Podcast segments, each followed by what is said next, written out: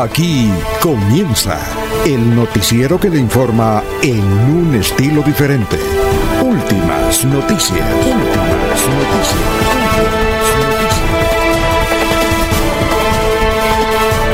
La información analizada por los expertos, sin sesgos, explicada con detalles, sin tanta carreta. Últimas noticias por Radio Melodía, también por Facebook y YouTube Radio Melodía. Director Alfonso Pineda Chaparro.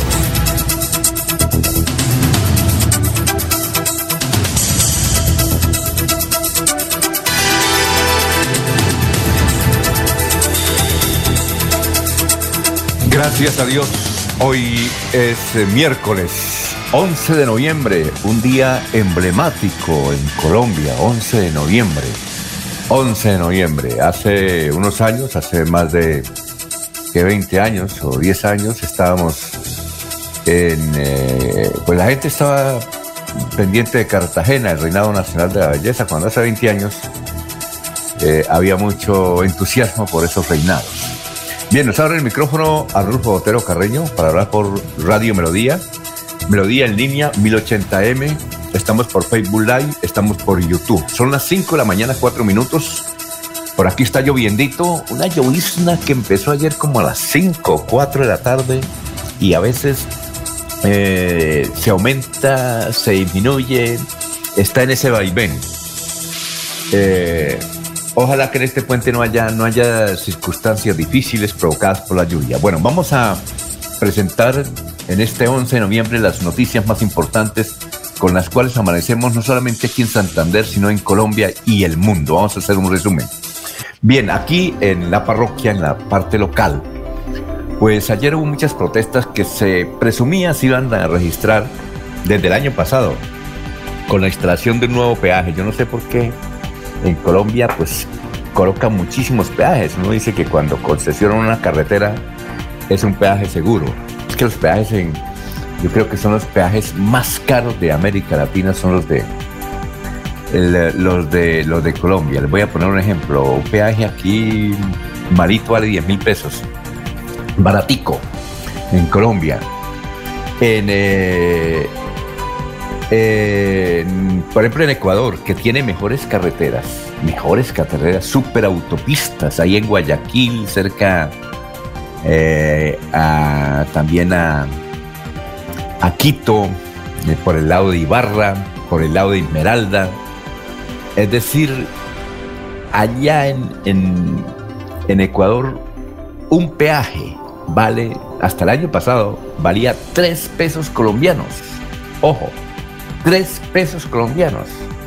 Y en cinco horas eh, apenas encontraba uno un peaje allá se paga en dólares, pues más o menos se hizo la cuenta, tres pesos colombianos, para citar este caso. Aquí colocaron un peaje, no en el Picache, sino más abajo, más, acá, entendemos, o, entre en jurisdicción de Tona. Es el peaje de Berlín que va a perjudicar obviamente a todos los productores que hay en esa zona, a todos los campesinos, aunque se hagan rebajas. Desde luego, eh, este, esta protesta que hicieron ayer los habitantes de varias veredas y del municipio de Tona, del corregimiento Berlín, inclusive gente de Pamplona también bajó a protestar, gente de Bucaramanga obviamente, pues va a terminar en una conciliación. ¿Y cuál es la conciliación? Que a ciertas personas les rebajan el peaje, pero eso no es así, eso, la economía se afecta mucho. Muy bien, otra información a las 5 o 7 minutos es que el 17 de noviembre el 17 de noviembre la ciudad puede quedar paralizada porque los dos únicos operadores que tiene Metrolínea anunciaron que si el 17 de noviembre no les han pagado, ellos llaman catorcena. El 17 de noviembre es, ah, es después del puente, el martes, cuando juega Colombia. El martes que vuelve a jugar Colombia. Entonces, Metro Plus y Metros y Movilizamos dijeron que por estos días les deben 30 mil millones de pesos de lo que ellos llaman catorcenas adeudadas. No son quincenas ni catorcenas. Imagínense ustedes. Eh, seguramente habrá reuniones porque el comunicado es muy fuerte. el comunicado que se ha señalado muy fuerte ahí en... en eh, ah, se me bloqueó el computador acá. Vamos a ver si se mejora. Pero bueno, entonces el Metrociclo y Metroplus anunciaron un cese de actividades. Otra información, este es de la policía, son las 5 de la mañana, 9 minutos. En pleno centro de Bucaramanga, la policía yo, entre otras cosas, una droguería donde vendían medicamentos para dopar niños, imagínense ustedes.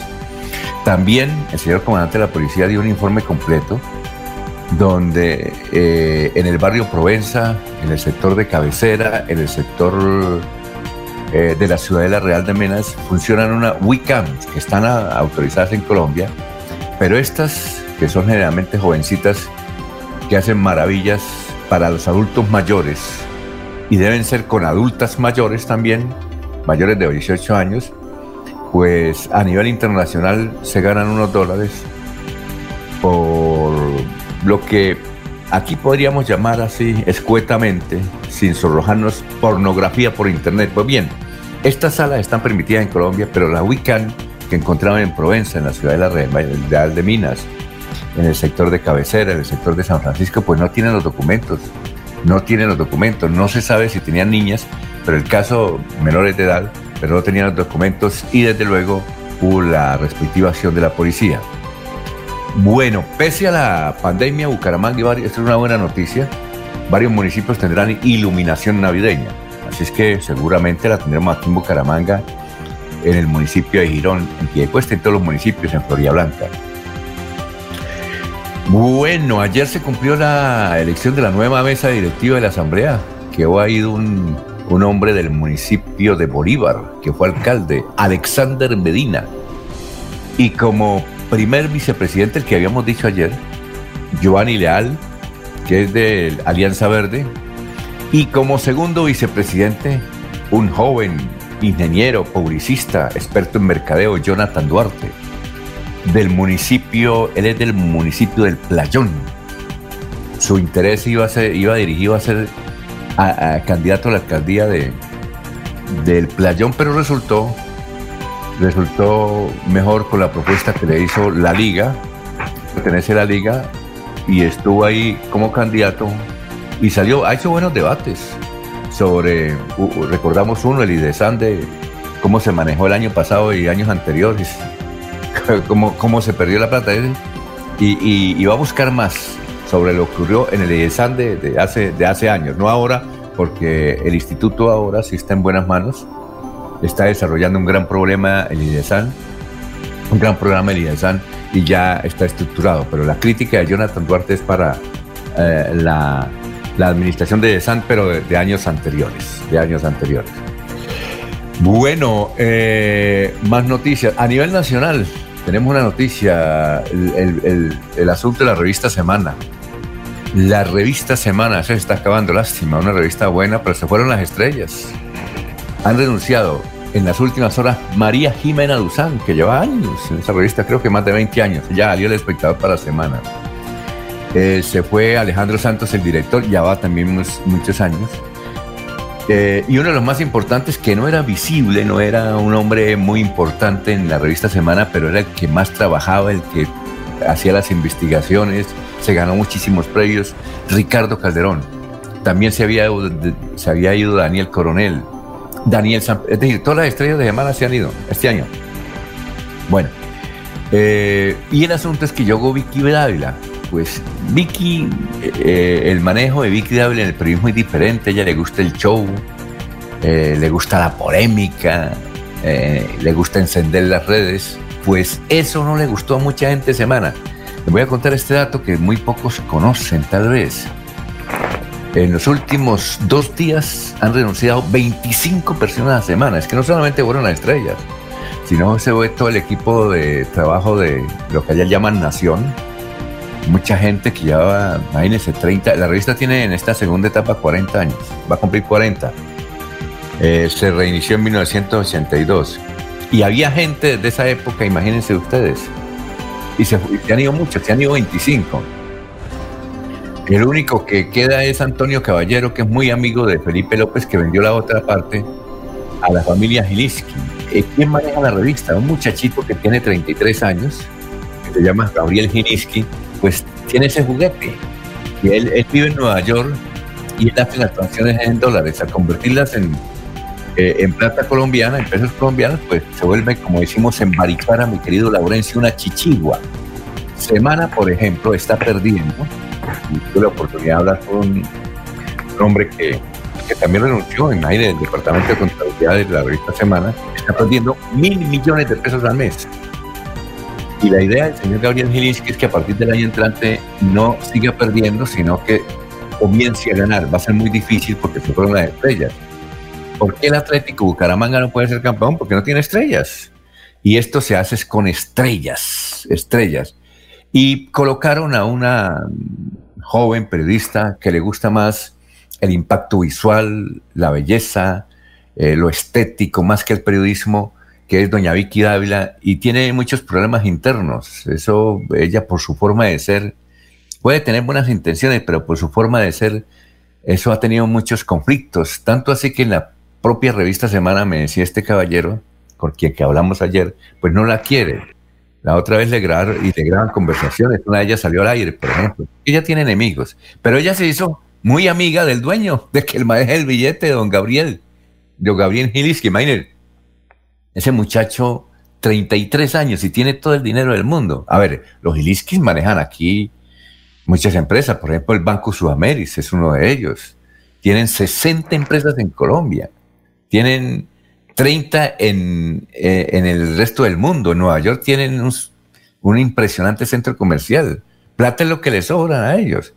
Eh, Mm, a veces los medios de comunicación, aunque pierdan plata, sirven para mostrar y servir de base de otras estructuras, de otro conglomerado. En este caso, la revista Semana va para eso. Pero el señor Gabriel Guinisky, lo que el muchachito le gusta es el billete, dice que va a poner a producir la, el año entrante la revista y si no la cierra o si no la vende.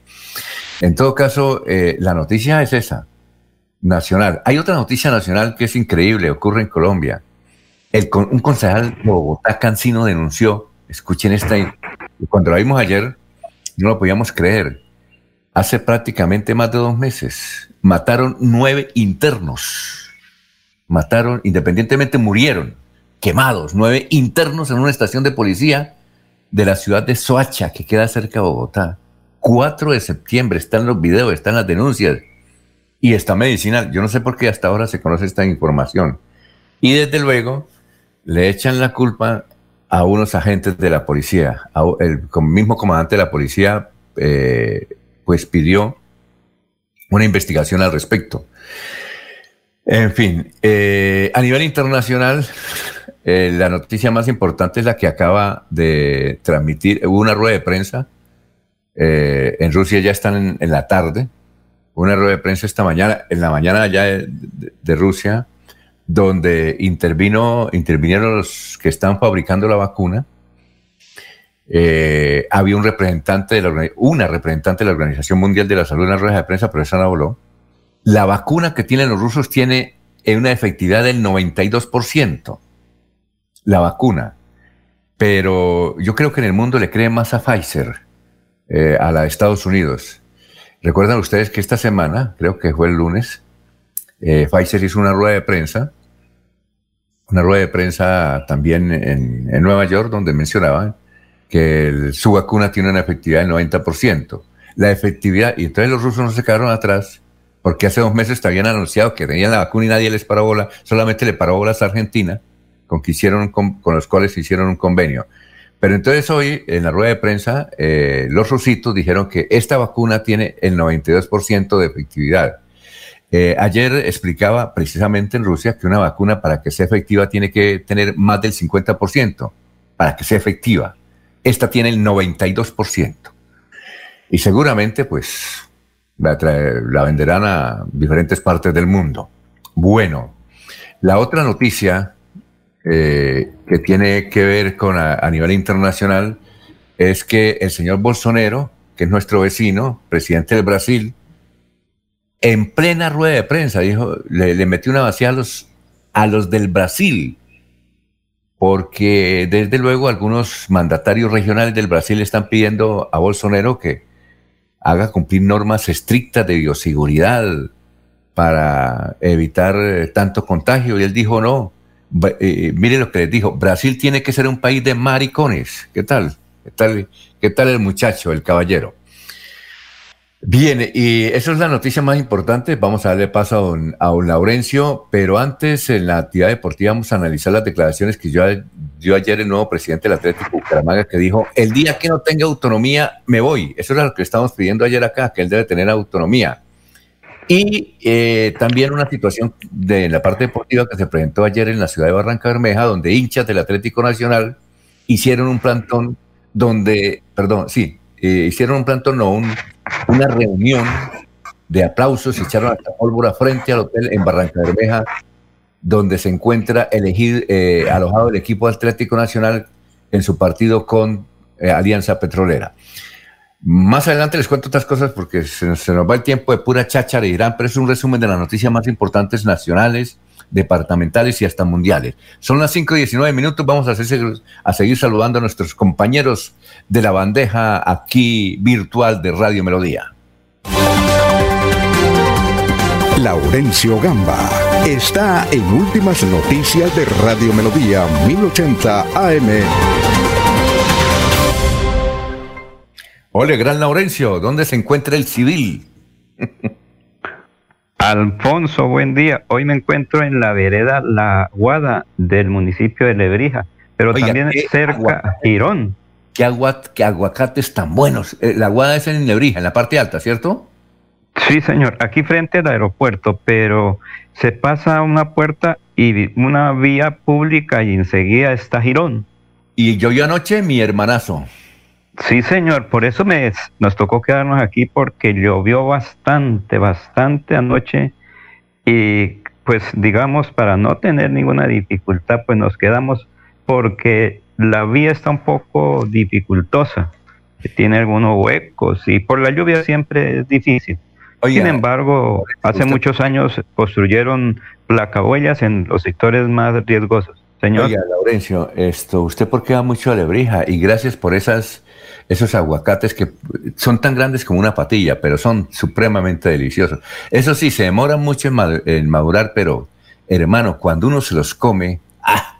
¡Qué exquisito! La pregunta que yo le tengo es una, una pregunta personal. ¿Es que compró un pedacito de tierra, como decía un amigo de Barichara, compró un pedacito de tierra en Lebrija o qué? Porque ahora usted la pasa No, señor.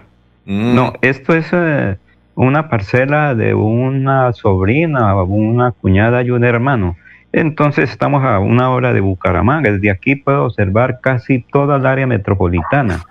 Y pues en esta época de pandemia, pues uno viene aquí, cambia de, estilo de vida, pues puede cumplir hasta ciertas faenas agrícolas, por ejemplo, sembrar yuca, limpiar la tierra y también tener un cultivo de cilantro, Alfonso. Vimos una foto suya en botas y con un sombrero. Usted se parece ahí como a Chespirito, me, da la impresión, sembrando yuca. Esa foto la tenemos no, es que Alfonso, es que en esta zona los requisitos indispensables, bota pantanera como se llama, eh, de pronto si uno puede tener un, traje completo, eh, sombrero, cachucha y macheta, macheta para, porque aquí siempre hay muchos animales de monte que le pueden ocasionar algún daño a uno, sobre todo los gusanos y algunas culebras, como se dicen, venenosas. Entonces, esa es la, las recomendaciones de la gente del campo. Ustedes que vienen de la ciudad deben tener mayor cuidado porque los animalitos los desconocen, mientras que nosotros estamos acostumbrados aquí a tener todo a mano, dicen los campesinos. Eso es, Alfonso. pero vamos directamente, señor.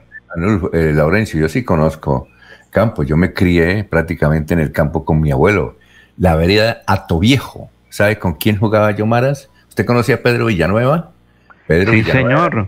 Mi compañero de niño allá en la, en, la finca de mi abuelo y jugábamos y todo eso. Yo me conozco todo lo del campo. Lo que pasa es que uno después piensa que lo más importante es la ciudad y, y se viene es que a buscar civilización en la ciudad cuando lo que menos hay es civilización. La civilización está en el campo, mi querido hermano, y lo felicito. Y ahora con esta pandemia es mejor seguir allá. Pero antes de que usted vaya con las noticias, tengo un apunte.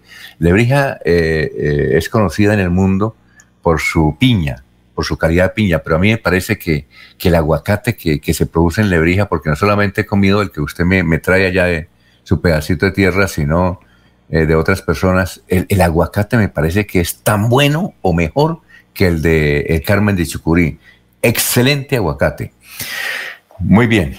Eh, Laurencio, ahora sí vamos con sus noticias más importantes a las 5.24 minutos, porque si no, como dice, dice metido en Barichara, se nos va el tiempo y no hacemos el almuerzo. Alfonso, pues el saludo también para don Jairo Alfonso Mantilla, eh, que nos escucha ya. Está, aquí me mandan un mensaje que igualmente Héctor Mantilla que está en sintonía, pero Alfonso, la vía Barbosa Para don Jairo Alfonso Mantilla, es el mejor jefe que hay en Santander, un hombre de calidad humana. Un saludo especial para él. ¿Qué decía don Laurencio?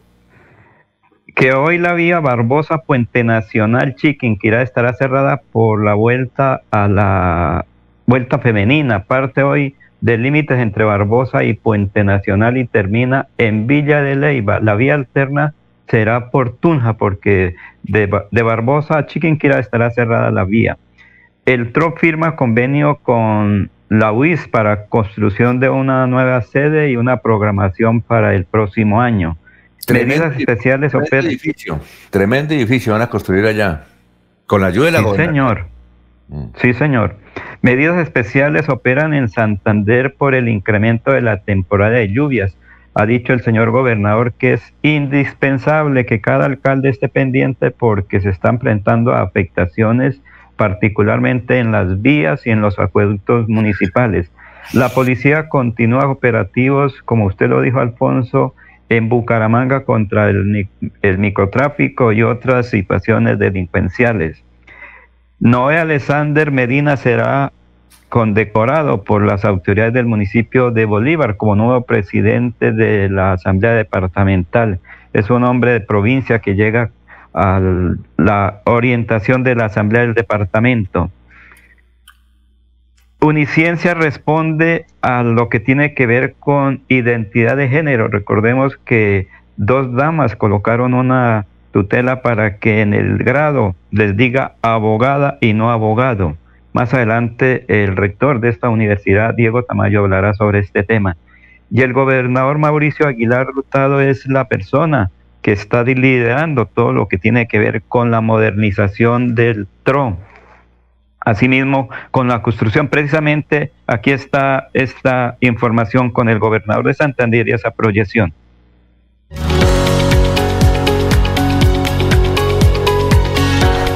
Estas instalaciones merecen un cambio y todo este plan maestro que se ha diseñado con la Universidad Industrial de Santander en materia de renovación requiere que también estas edificaciones sufran un cambio.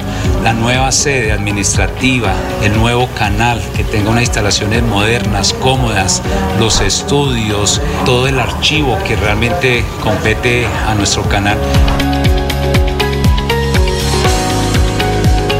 Se convertirá también no solo en la nueva edificación del Canal TRO, sino también un centro empresarial donde también le genere grandes dividendos.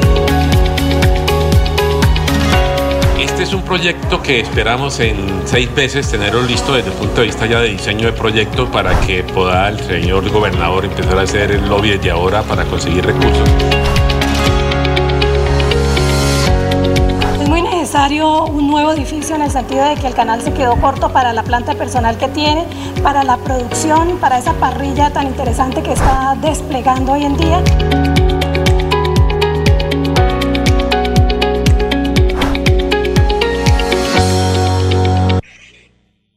Muy bien.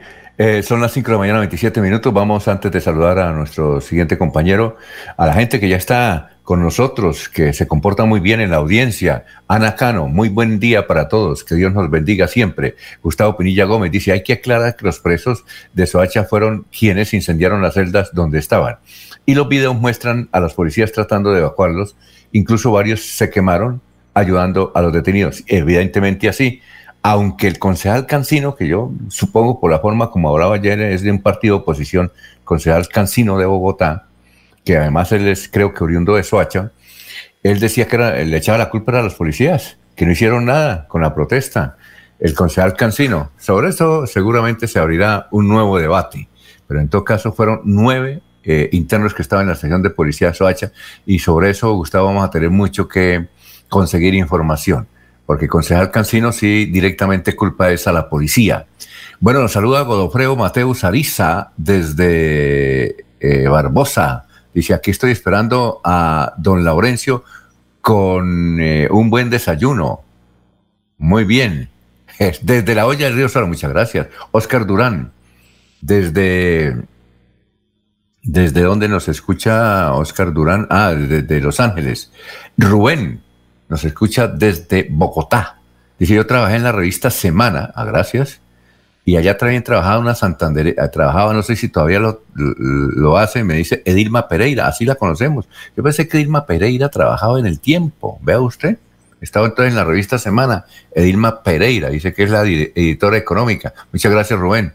Dice que también, evidentemente, yo salí de la revista Semana porque nadie se aguanta a Vicky Dávila dando órdenes. Ave María. Eh, también nos informa que Vlado, Vlado renunció. Vlado sí nació prácticamente. Vlado tiene como unos que, unos 50 años. Yo creo que desde los 10 empezó a trabajar eh, en la revista Semana. No friegue, entonces se fue Vladito, Vlado. Muy bien, dice Rubén. Rubén dice, sí, y como dice usted, fueron más o menos 25 personas, antiguos compañeros míos.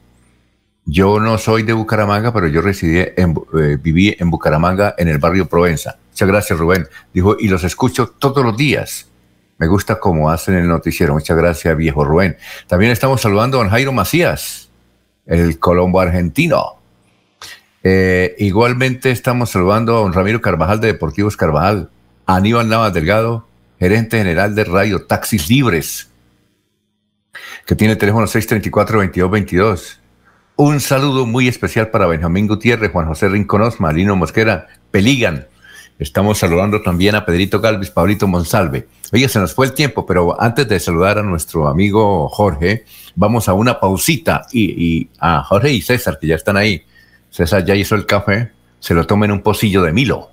Pero ese café que hace César, el olor se, se siente desde acá, desde este lugar, donde estamos. 5 de la mañana, 31 minutos. También está lloviendo en Girardot sector del Peñón. Toda la noche llovió. Bueno, 5.31 minutos. Vamos a una pausita y regresamos.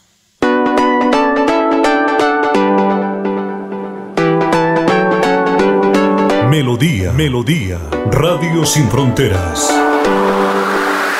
Escúchenos en cualquier lugar del mundo. Melodíaenlínea.com es nuestra página web melodíaenlínea.com. Señal para todo el mundo. Señal para todo el mundo. Radio sin límites, radio sin fronteras. Radio Melodía, la que manda en sintonía.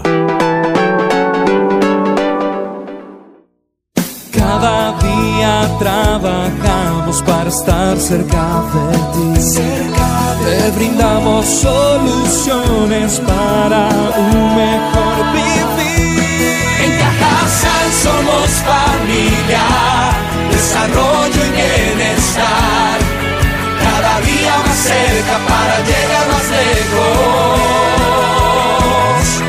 Con Cajasal. Vigilado Subsidio. Nos trasladamos. A partir del 9 de noviembre, la oficina de pasaportes atenderá en sus nuevas instalaciones, ubicadas en la calle 52, número 3527. Para más información, comunícate a nuestras líneas de atención 691-0880, opción 1, correo electrónico pasaportes@santander.gov.co. Gobernación de Santander. Siempre Santander. Se va la noche y llega Últimas Noticias. Todos los días, desde las 5 de la mañana, empezar el día bien informado y con entusiasmo.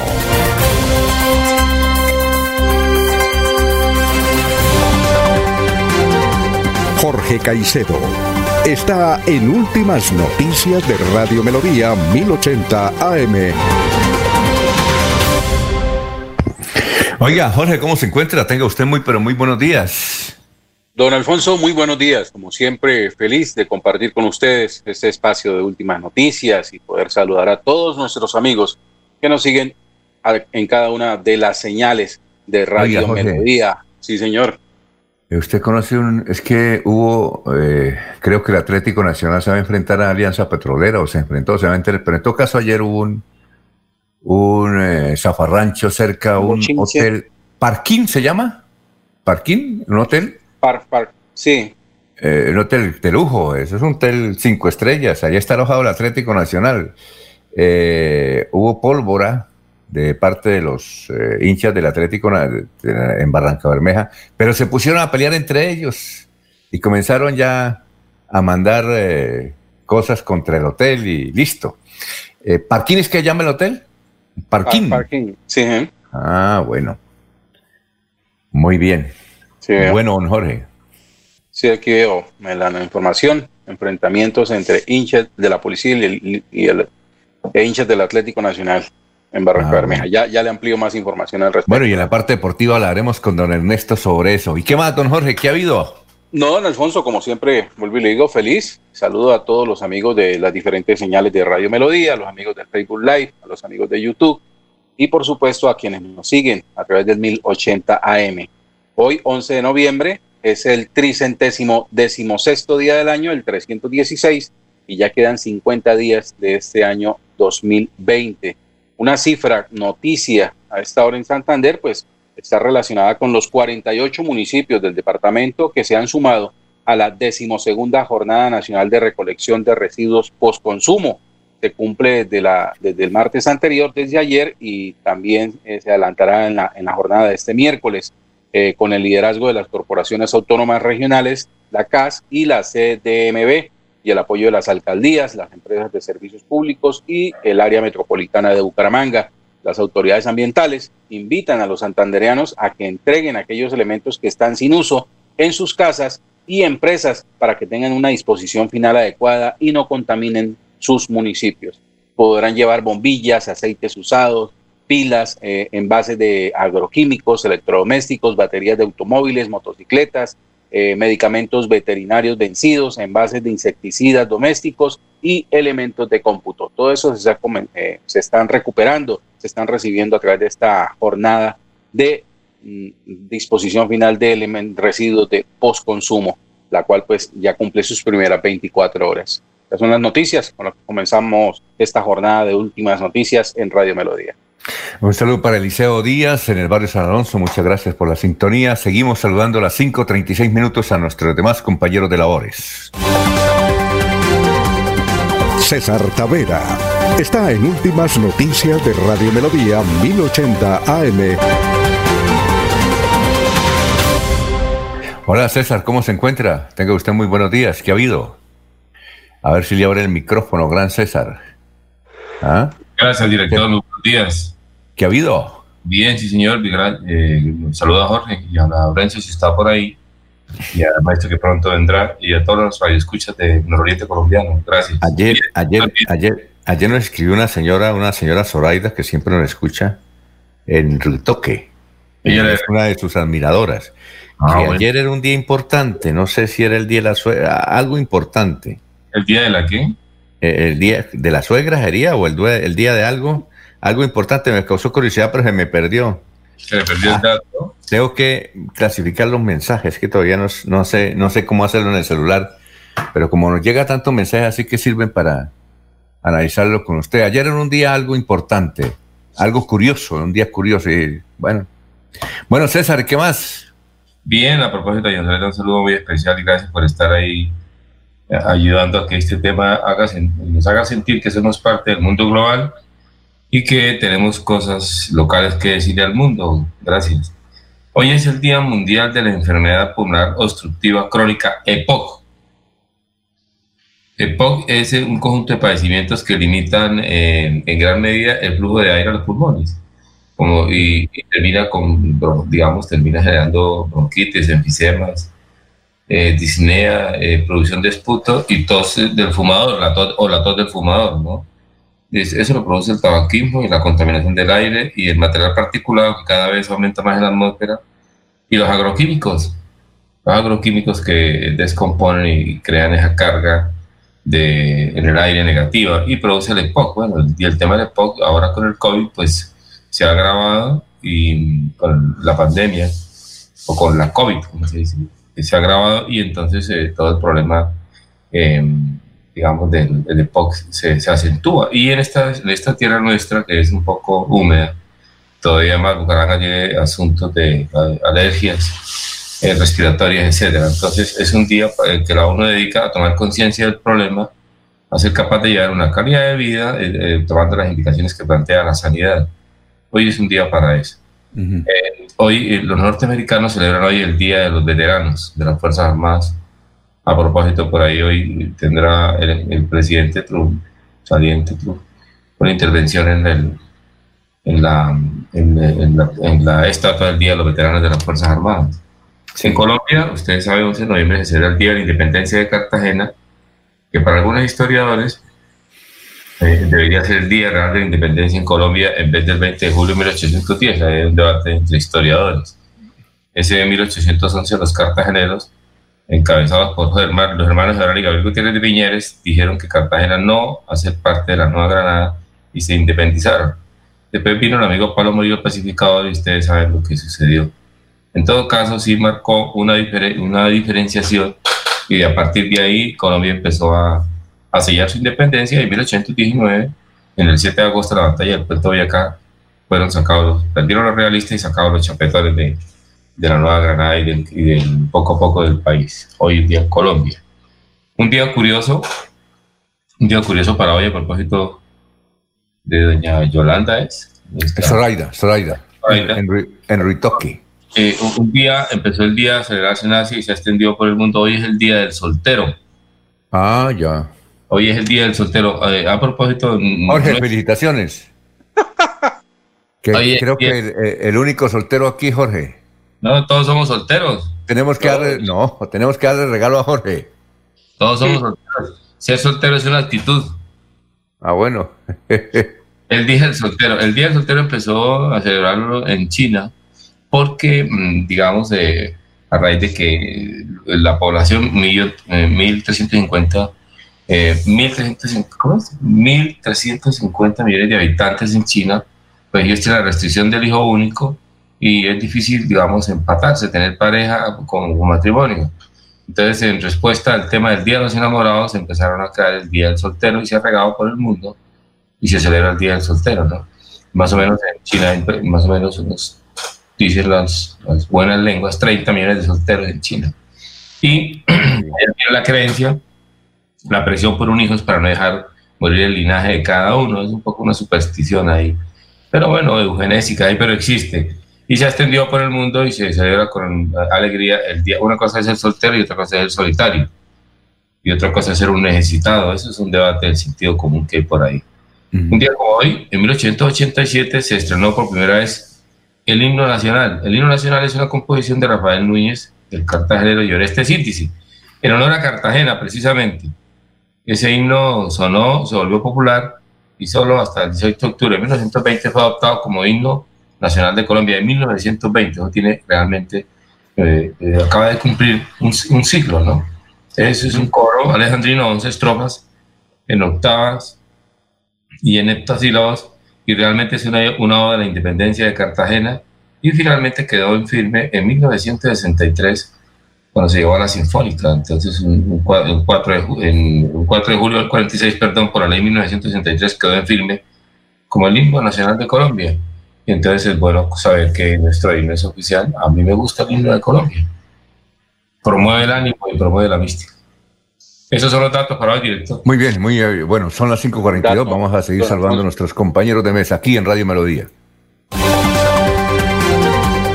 Ernesto Alvarado está en Últimas Noticias de Radio Melodía 1080 AM.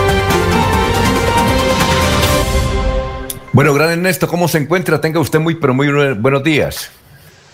Alfonso, compañeros oyentes, buenos días. Eh, es un placer saludarles. 12 fallecidos registra el departamento de Santander el día inmediatamente anterior con 281 nuevos casos para un total de 46.044. Son las cifras del COVID-19. En Florida Blanca, mucha atención porque hoy el acueducto está manifestando que con el fin de realizar obras de mantenimiento preventivo, eh, este jueves 12 de noviembre, entre las 8 de la mañana y 3 de la tarde, se suspenderá el servicio de suministro de agua. Esto afecta a los suscriptores eh, del cuadrante de la carrera 12 y carrera antigua entre calle Octavas y calle 12, en el cuadrante de la carrera 11B, hasta la carretera antigua entre calles 12 y calles 23. Esto es exactamente el distrito Villabel Alto, que afectará a los barrios de Rosales, Guaratá, Nuevo Villabel y Villa Montana. Así que atentos los habitantes de estos sectores, Rosales, Guaratá, Nuevo Villabel y Villa Montana, porque mañana 12 de noviembre no habrá servicio entre las 8 de la mañana y 3 de la tarde de agua. Por otra parte, también en Florida Blanca se inicia el plan piloto para la reapertura de bares en esta localidad. Las autoridades manifiestan que el turno de esta oportunidad es para los bares cumpliendo todos los protocolos de bioseguridad. De los 21 bares han diligenciado su solicitud a través de la página 16, que ya han dado apertura y reactivado el servicio eh, a la mesa con todos los aforos permitidos en cada establecimiento. La idea que se tiene en Florida Blanca es que todos los sectores eh, empiecen a reactivarse económicamente, porque debe, sí, sin embargo, permanecer y prevalecer eh, la seguridad y toda la salud de los florideños. Quienes no lo han hecho están invitando para que lo hagan a través de la plataforma que se tiene en la alcaldía de Florida Blanca, que es eh, la página web yo trabajo seguro.floridablanca.gov.co para que se pueda reactivar. Muy bien. Eh, Rita nos escribe de Cañaveral, Ernesto. Dice que informen de que ya no hay pico y cédula aquí en este sector. Eso lo dijimos ayer. Ya no hay pico y cédula en Florida Blanca. Allá. Ah, no, no, eh, ya los bancos que eran los que normalmente pedían este documento no lo están solicitando. en ese orden de ideas, no tengo entendido si hay un decreto sobre tal medida, pero ya el pico y cédula en Florida Blanca no está funcionando. Creo que salió el decreto. Ayer, ayer, ayer lo anunciamos. al sí, aquí lo anunciamos. De, últimas noticias. Sí, señor. Ah, bueno, perfecto. porque yo, yo me enteré la noticia, pero no vi el decreto, entonces lo estaba dudando, pero, pero sí ya se pudo comprobar por diferentes, eh, eh, en diferentes sectores de que ya no estaba aplicándose el pico y cédula en Florida Sí, y Rita no estaba escuchando ayer, pero Rita, muy amable. Rubén desde Bogotá nos vuelve a saludar. Gustavo Pinilla Gómez dice, don César, nuestra Fuerza Aérea Colombiana está celebrando 101 años de existencia. Eh, Fundación Renace, mi edad dorada. Dice, cordial saludo, felicitaciones, excelente labor. A todo el equipo, éxitos en su labor, bendiciones de la comunidad de Santander.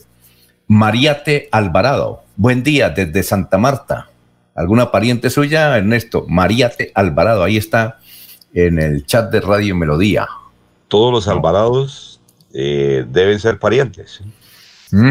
Los Alvarados de Guizamón deben ser de mi familia, en el grado, no sé si 50, pero deben ser familiares. Eso no me cabe la menor duda. Bueno, vamos a una pausa. ¿Ah? Para toda la familia Alvarado de Guizamón en el mundo. ¿Qué iba a decir, don Jorge? Eh, ya que usted lo vi tan, tan, eufórico en la celebración del Día del Soltero.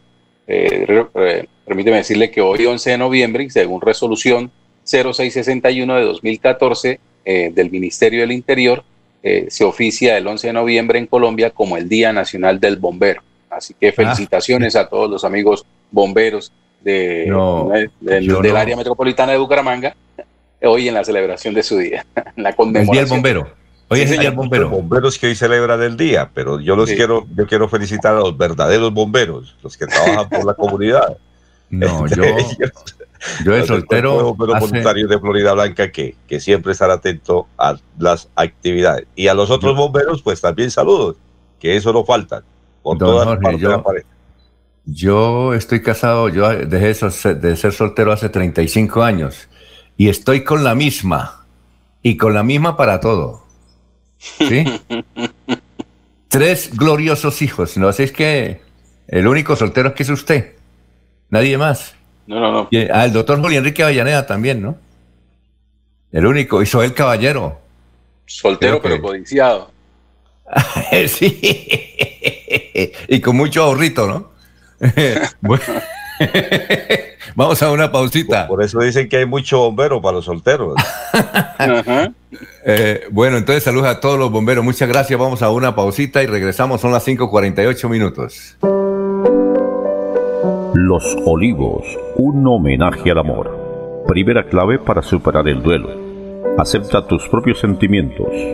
Lo mejor es darle la posibilidad de atravesar sentimientos como negación, tristeza, frustración, ansiedad, vacío, miedo. En tu duelo estamos ahí. Los olivos, los olivos. Por años hemos soñado con mejores días, con viviendas dignas para todos, con más y mejores espacios deportivos, con programas para la gente. Pero ya no tendremos que soñarlo, vamos a vivirlo. Con una inversión de 1.7 billones de pesos en proyectos de conectividad e infraestructura para el desarrollo económico, le abrimos camino al progreso. Gobernación de Santander, siempre Santander. Se va la noche y llega Últimas Noticias. Todos los días, desde las 5 de la mañana, empezar el día bien informado y con entusiasmo.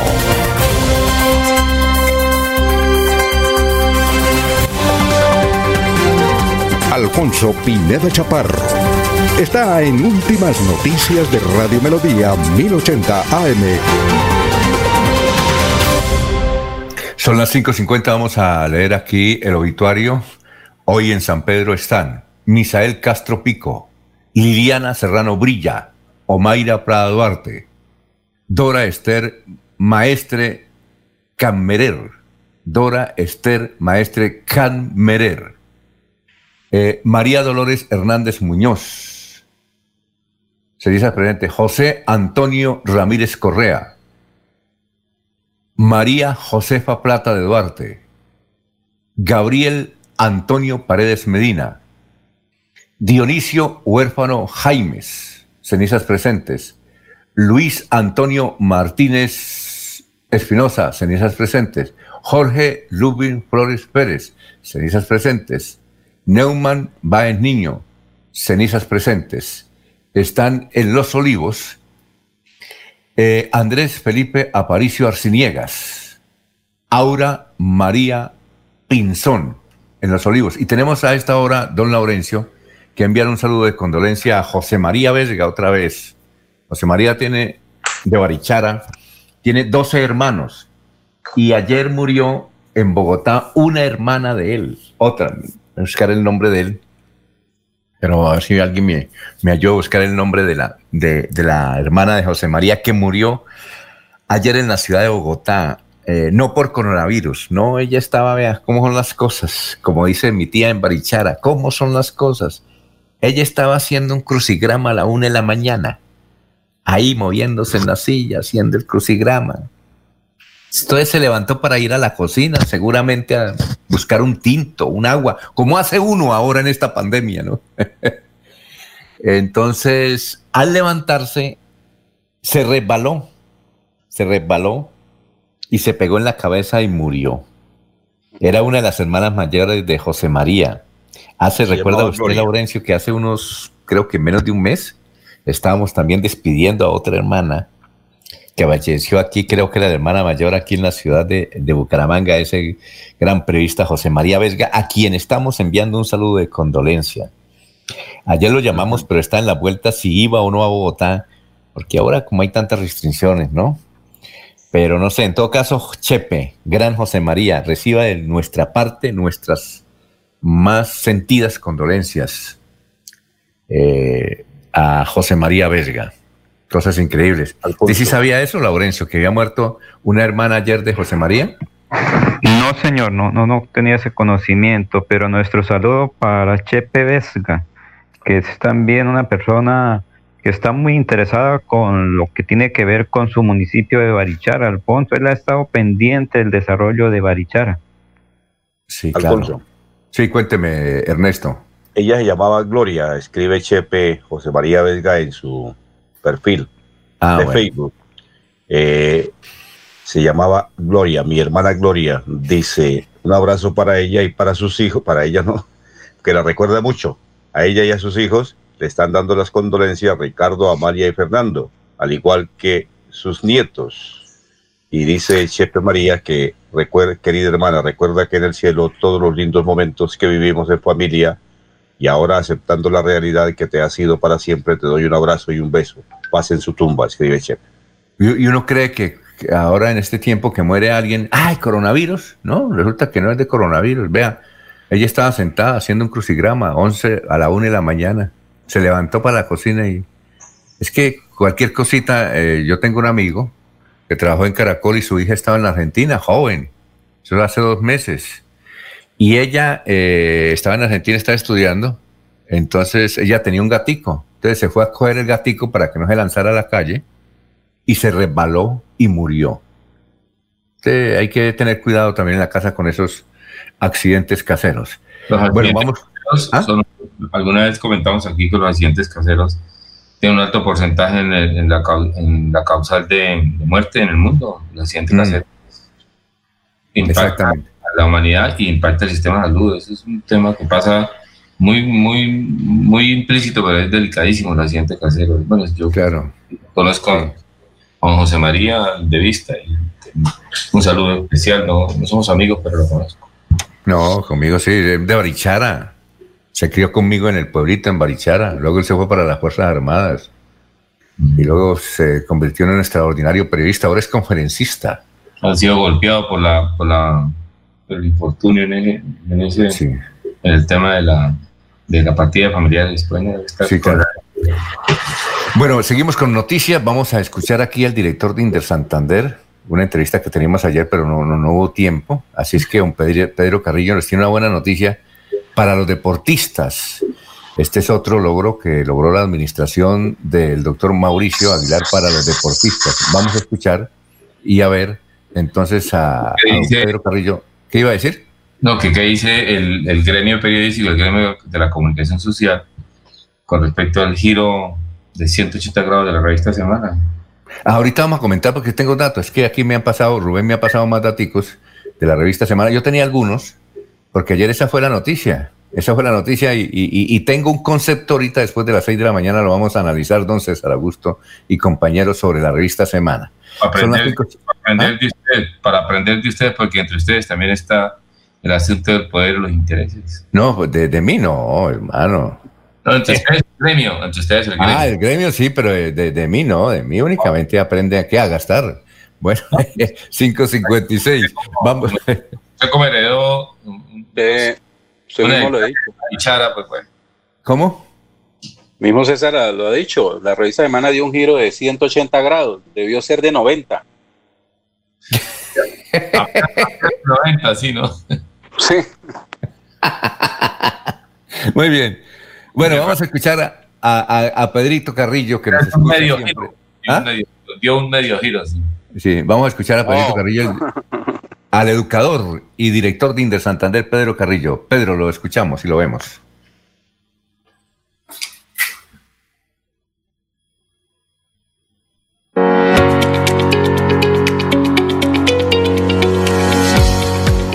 Hoy es un día para celebrar. Ha sido aprobado en tercer debate el proyecto de ordenanza 031, el cual aprueba la tasa pro deporte y recreación. Este proyecto beneficia a todos los niños, jóvenes, adultos, asimismo al adulto mayor. Podremos llegar a los 87 municipios.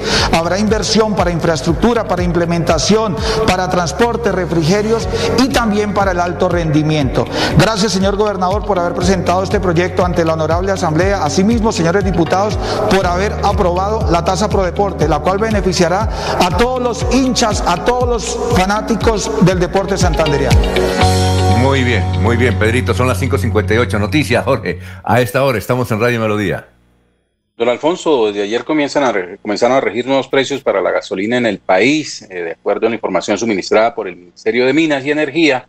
en las 13 ciudades principales de Colombia, el precio de la gasolina se mantendrá con ah, algo estable frente a lo que se venía cobrando en el último mes. Para el caso de Bucaramanga, el precio de la gasolina se fijó en 8.003 pesos y el diésel eh, en valor de 8.024 pesos llama la atención, eh, pues de manera curiosa, el precio de la gasolina en Cúcuta, eh, 6.445 pesos, ¿no? Frente al de Bucaramanga, y el del diésel en Cúcuta a 6.809 pesos. Ernesto, lo escuchamos, 558. Ernesto. Eh, bueno, ahora sí. Eh, se levanta la alerta roja en el departamento de Santander han dicho las autoridades, pero básicamente el secretario de Salud, Javier Alonso Villamizar, que se reactivará la red privada, la red pública privada, y se reactivarán las consultas odontológicas, servicios ambulatorios y consultas generales. Esto es con el fin de ir evacuando citas que quedaron suspendidas con el inicio del aislamiento en el COVID-19. Eh, se manifiesta que los servicios como apoyo diagnóstico, complementación terapéutica, odontología general y especializada, optometría, psicología y en general servicios de salud ambulatorios se empezarán a prestar a partir de este momento. Eh, esta información pues tiene muy contentos a personas que dicen no habían podido ir a cumplir sus citas con el médico. La Secretaría de Salud insiste en que se reactivan los servicios médicos ambulatorios y consultas odontológicas y generales. Bueno, Laurencio, ah, pero Laurencio tiene eh, algo, Laurencio, para su invitado, pero lo dejamos después de las seis de la mañana, ¿le parece? Sí, señor, sí, porque está lloviendo en mucha parte de Santander, Alfonso, y hay preocupación por parte del gobernador y de la Oficina de Gestión de Riesgo, porque es conveniente atender los 87 municipios, Alfonso. Bueno, aquí escribe Rigoberto, dice, ojalá Laurencio, ya que está en Lebrija y que se la pasa mucho ya, dice Rigoberto, dice, yo soy de Lebrija, pero vivo en Bucaramanga, ojalá dé a conocer las imperiosas necesidades que tenemos allá en todas las veredas, en la vereda Angulo y en otros sectores, porque el gobierno no le para bolas, no tenemos agua, agua potable, tenemos problemas de inseguridad. Mucha gente en la ciudad de Bucaramanga, mucha, dice, mucha, jóvenes se van a fumar marihuana a, los vicios allá en ese sector, que sería bueno que don Laurencio tuviera la oportunidad de denunciar eso. Gracias, don Rigoberto. Ahí le tengo esa tarea a Laurencio. Entonces, dice don Rigoberto que vive aquí en Bucaramanga, pero él es de Lebrija. Bueno, ah, seis y un minuto, vamos a hacer una pausita y regresamos. Aquí Bucaramanga, la bella capital de Santander. Transmite Radio Melodía, Estación Colombiana, HJMH, 1080 kilociclos, 10.000 vatios de potencia en antena, para todo el oriente colombiano. Cadena Melodía, la radio líder de Colombia.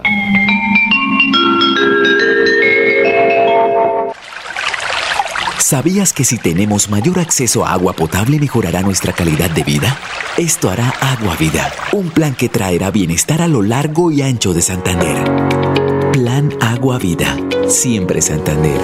Gobernación de Santander. Un especial saludo a los habitantes de Bucaramanga y Santander. Les habla el doctor Javier Aristizábal. He investigado las plantas medicinales colombianas por 20 años. He creado la terapéutica natural al altel para tratar las principales enfermedades de los colombianos. Estoy con ustedes de 10 y 30 a 11 de la mañana por esta emisora. Estoy seguro que lograré cosas interesantes en la salud de todos ustedes.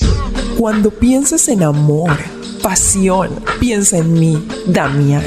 Pide ahora mismo tu tableta de Damiana para que disfrutes al máximo de una relación sexual con toda la energía, vitalidad y que te permita durar el tiempo que tú quieras. Damiana, pídela a domicilio en Bioalterna 643-6636 o al celular 321-441-6668. Bioalterna, calle 55 3117, Barrio Antiguo Campestre, Bucaramanga.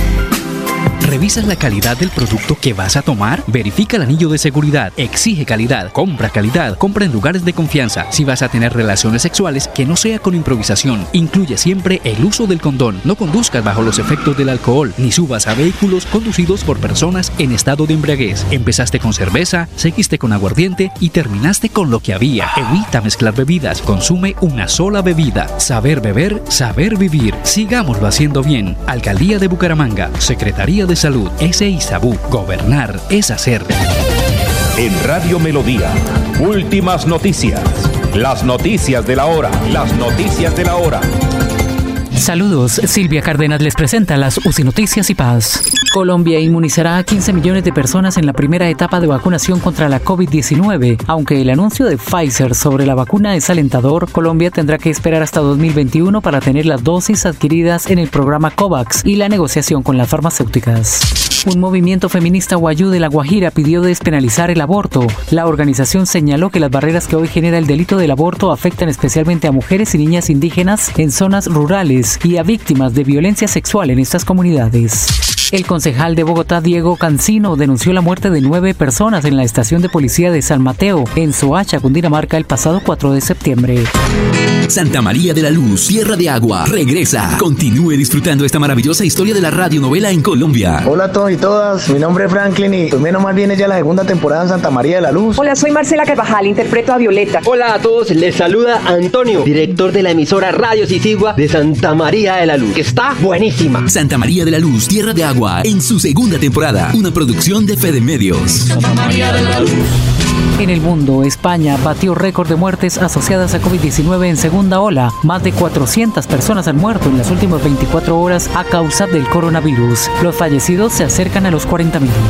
Y en los deportes, ya están en Barranquilla los convocados a la selección Colombia. Carlos Queiroz contó con gran parte de su grupo de convocados para su práctica de este martes. Tener buenas vías de acceso mejora la calidad de vida, porque llegamos más rápido cuando viajamos. Los campesinos pueden vender sus productos. Podemos ir con urgencia a los hospitales, llegar al colegio más seguros. Eso es calidad de vida. Con el Pacto Funcional Siempre Santander, abrimos camino hacia el progreso. Gobernación de Santander, siempre Santander. Se va la noche y llega últimas noticias.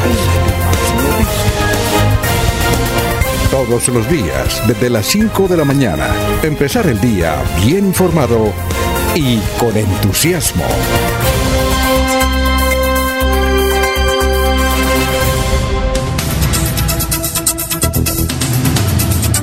Muy bien. Eh, a ver, don Laurencio, su invitado. Lo escuchamos. Son las 6 de la mañana y 6 minutos.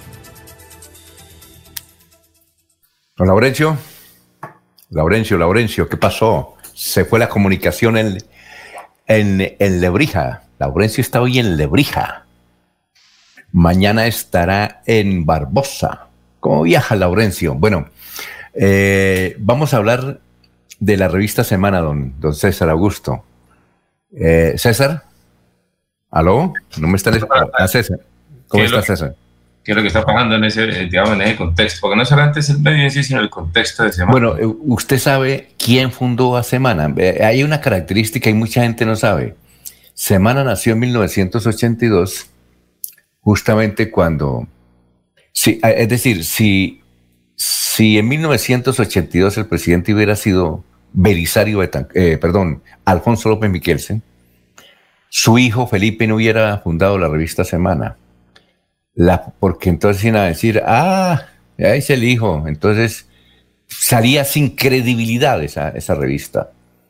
Vea, pero ganó Belisario. Y cuando ganó Belisario, él empezó a hacer la revista, compró eh, los escritorios, algunas, eh, algunas cosas de la revista alternativa, ¿se acuerdan ustedes que estaba desapareciendo? ¿El viejo López? Sí, eh, no, eh, sí, el viejo no, el hijo, este, Felipe López. Pero sabe que él tiene una característica que me parece supremamente curiosa. Eh, pues, hemos tenido oportunidad de hablar con él una o dos veces. Él se casó luego en ese tiempo, creo que en 1980 se había casado con la hija de Gloria Valencia. ¿Cómo es que se llama? La hija de Gloria Valencia Castaño. Ah, se me olvidó el nombre. ¿Usted tampoco la conoce, Jorge? Jorge, Jorge está ahí. Pilar Castaño, Pilar Castaño. Ah, Pilar. Se casó con Pilar Castaño. Precisamente tiene una sola hija que es María, que fue presidente luego de la revista Semana. María debe tener unos 30 y, ¿qué? 8 años más o menos. 30, sí. En todo caso, eh, ¿sabe cuál es la, la característica de, de, Felipe López? Que a propósito, la secretaria de él inicialmente fue una socorrana, una santanderiana que hace como unos cinco años murió por una enfermedad terminal.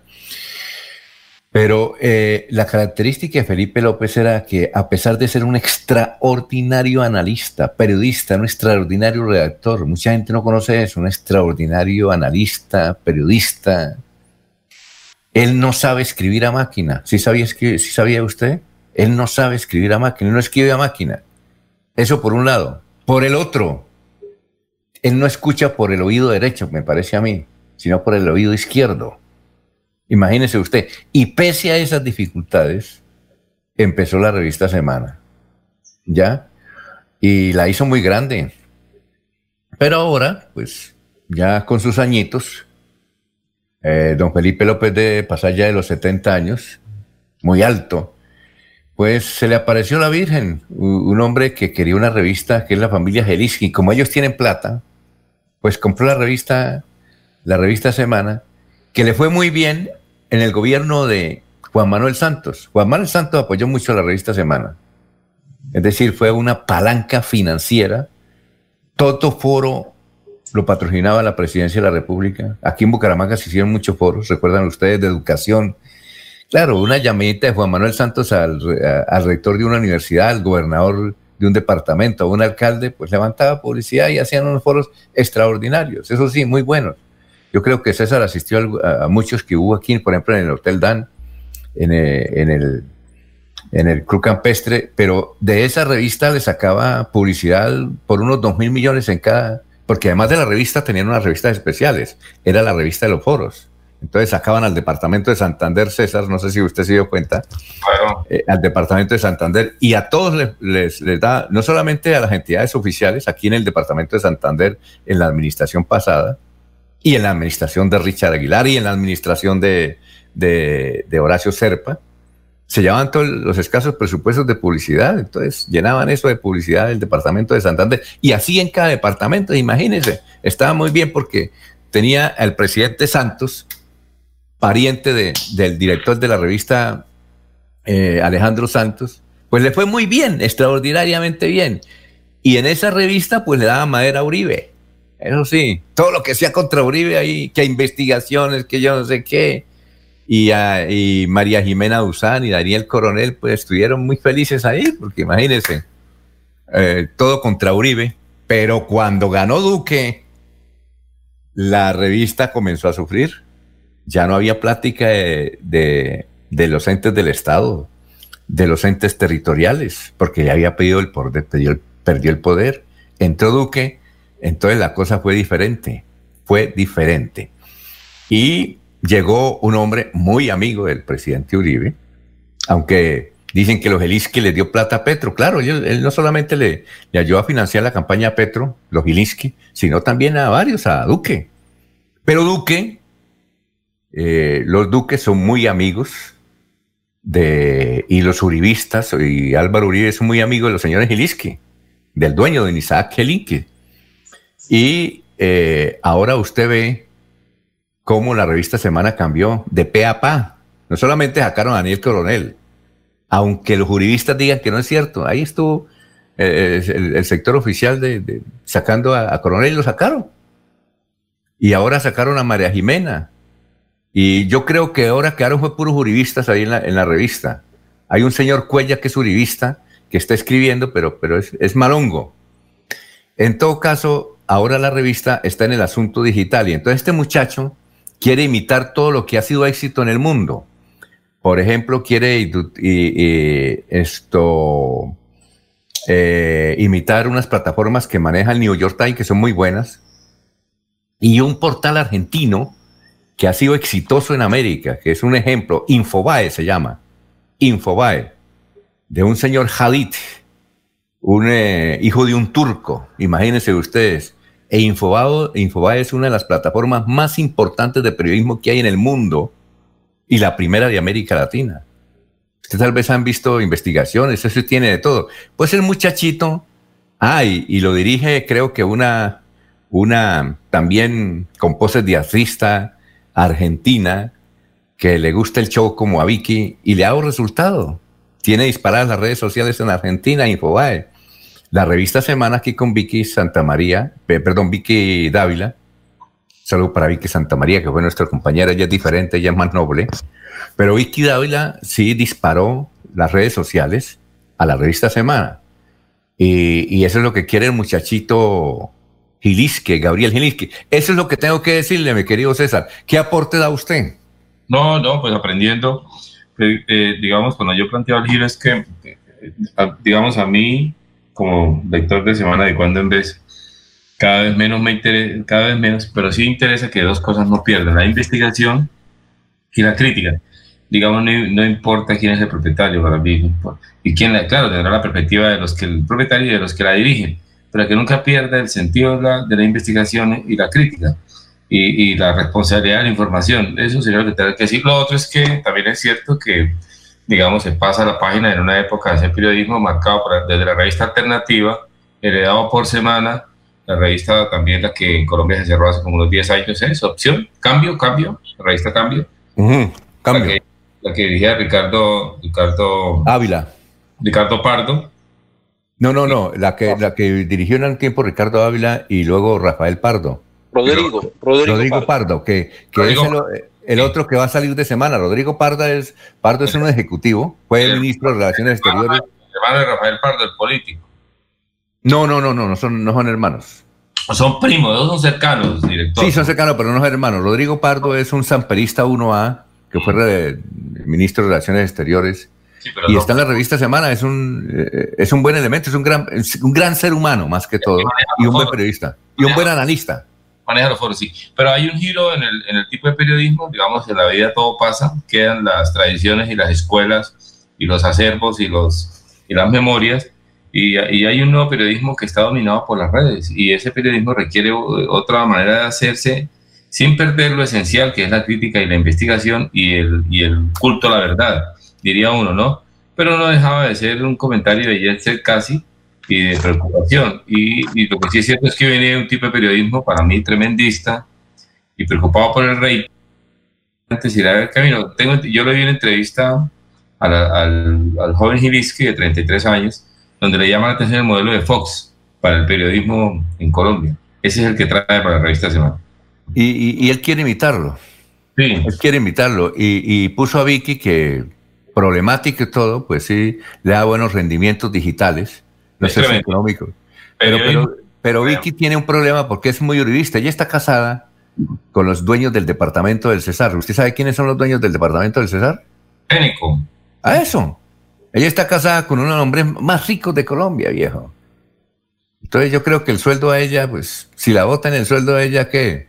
Se Eh, co- coge- cogerá el sueldo y, y lo tendrá que para ahorrar porque O, sea que todo.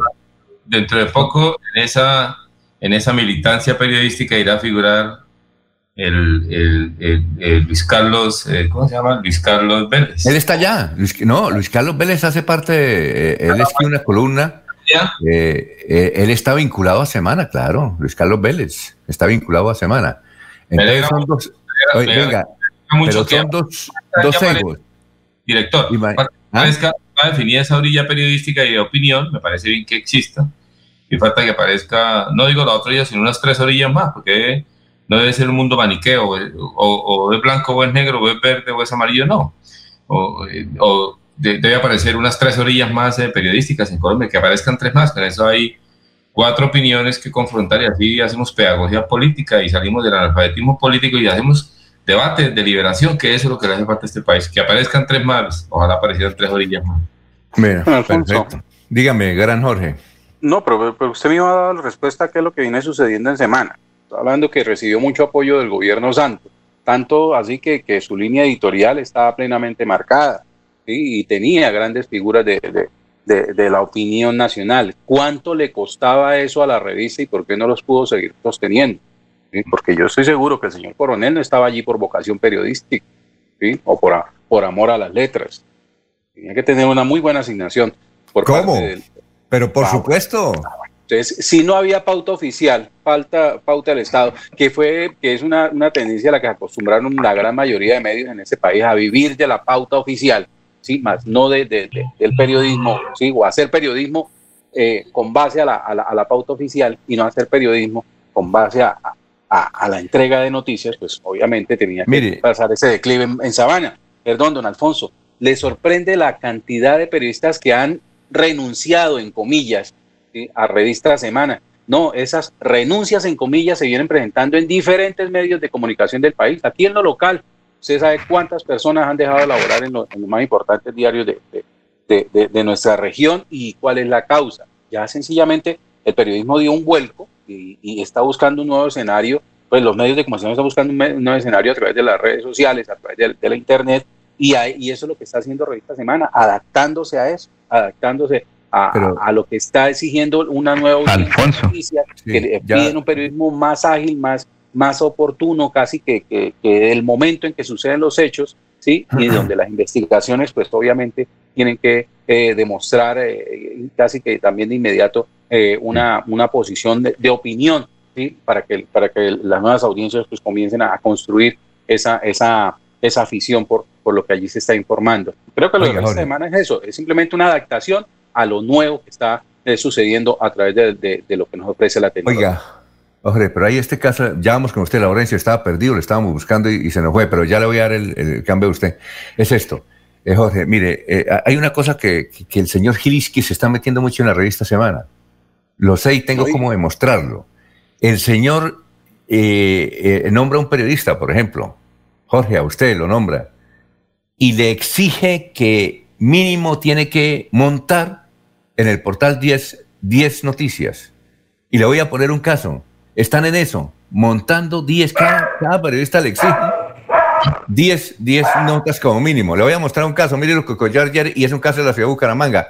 Apareció una nota que inclusive usted me la pasó diciendo que eh, el señor Rodolfo Hernández estaba haciendo pactos con los políticos. Entonces yo me puse a, a mirar, pero ¿con quién se ha reunido?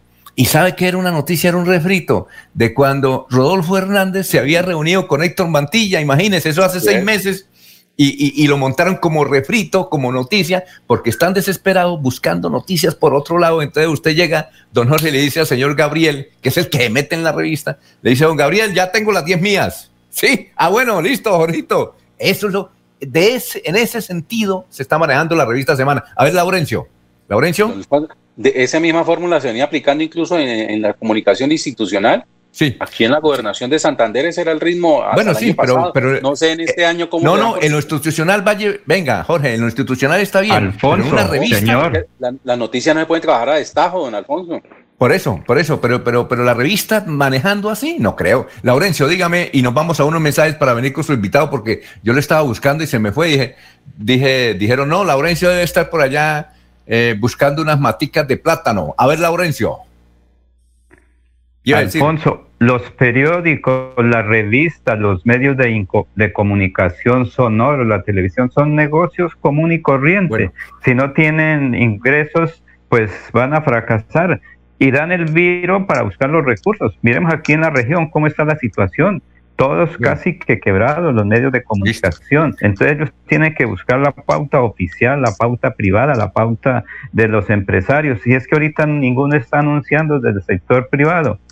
Sí, vamos la a una pausa. economía Solo- está en el piso, entonces, claro, ellos tienen que dar el giro como lo está haciendo la semana, la revista Semana, Alfonso, y sobre todo sacar gente que tenía algún costo elevado. Bien, y buscar vamos- un pensamiento que le favorezca económicamente, políticamente también. Vamos a una pausa y regresamos con sus invitados. Son las 6 de la mañana, Un 22 minutos. Sigámoslo haciendo bien mi Bucaramanga. Humangueses, les habla Juan Carlos Cárdenas. Hoy más que nunca, todos debemos asumir un compromiso con la ciudad y con cada uno de nosotros. Y esta será la clave para enfrentar esta nueva realidad. Pero confío en que atendiendo las prácticas de bioseguridad lo vamos a lograr. Cuidemos a nuestros seres queridos, en especial a nuestros adultos mayores. Vamos a seguir reactivándonos, recuperando puestos de trabajo y generando progreso para Bucaramanga. Alcaldía de Bucaramanga. Gobernar es hacer. Los Olivos, un homenaje al amor.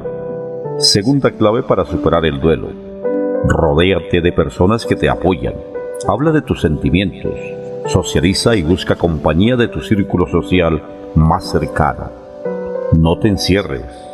En tu duelo estamos ahí. Los Olivos. Los Olivos. Con 14 fuentes hídricas, Santander posee una gran riqueza natural. Con el plan Agua Vida queremos llevar esta riqueza a todos los hogares santandereanos, trayendo más agua potable a más familias. Porque donde hay agua, hay vida. Santander, Tesoro Azul de Colombia. Gobernación de Santander. Siempre Santander.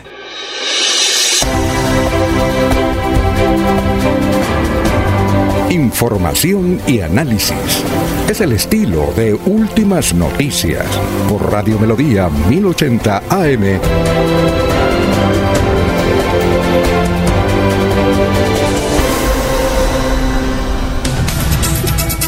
Bueno, Laurencio, vamos con sus invitados. Estamos en las 6 de la mañana, 24 minutos. Laurencio.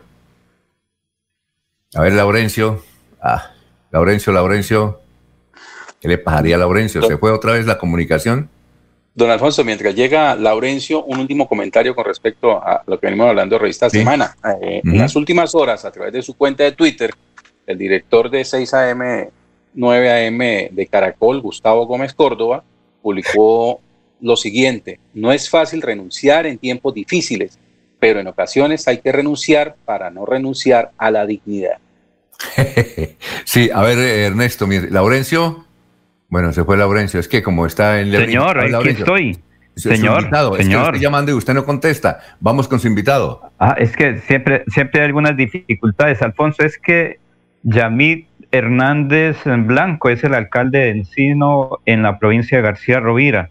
Como todos los municipios de Santander durante esta época de lluvia, pues tiene alguna afectación. Este municipio en García Rovira también tiene. Precisamente aquí está este informe. Y hay preocupación en varios sectores del departamento por la temporada de lluvias. Varios sectores han sido afectados en las vías, en viviendas, como ocurrió recientemente en la vía hacia Barranca Bermeja. Otra situación similar se está registrando en la transversal del Carare. También en cerca a Málaga hay algunas dificultades por la lluvia, pero esta vez fue en el municipio de Car de Enciso, cerca a Carcasí, en la provincia de García Rovira. Allí la lluvia afectó viviendas, igualmente cultivos, pero también acueductos veredales. Precisamente el alcalde de ese municipio ha dicho que se requiere con urgencia que se atiendan unas 300 familias del sector rural de Enciso porque no tienen agua. Señor alcalde Yamid Hernández Blanco, ¿qué fue lo que ocurrió en su municipio y cuál es la situación por la temporada de lluvias? Afectando dos, las dos vías que comunican con el municipio de Carcarí. Y debido a eso, pues también esa avalancha, pues nos afectó unos acueductos rurales que más o menos comunica de agua a 300 familias, ¿sí? Alcalde, entonces, ¿qué están haciendo para el suministro de agua a estas familias, a 300 personas, familias de este municipio en provincia de García Rovira? Entonces, en ese instante, pues nosotros fuimos afectados. Eh, pues a este momento, pues ya va a llegar maquinaria de unidad de gestión de riesgo y de parte de la gobernación a nuestro municipio, si Dios quiere, el día de mañana para rehabilitar la vía. Tienen agua porque estos días, pues siempre pues ha llovido bastante, pues pueden captar de otros lados, pero en sí los, los, los la captación, pues se, se Alcalde, ¿y la captación para otros sectores de su municipio de agua qué está ocurriendo por la temporada de lluvias? ¿Tienen dificultades o qué están haciendo? la captación pues se, se, se la llevó la avalancha y otro acueducto pues no se la cargó la avalancha pero sale el agua muy turbia, entonces estamos mirando qué posibilidades puede para solucionar el problema para que le llegue el preciado líquido a las familias de, de sectores rurales, a diferentes sectores.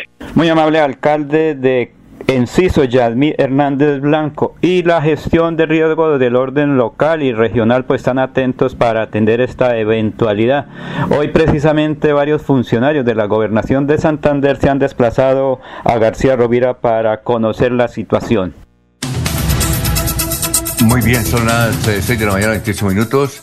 Vamos con los oyentes. Francisca Espinel dice, buenos días, aprovechando que Laurencio está en Lebrija, puedo sugerirle al alcalde de la necesidad imperiosa de iluminar la vía que conduce al aeropuerto desde la carretera central.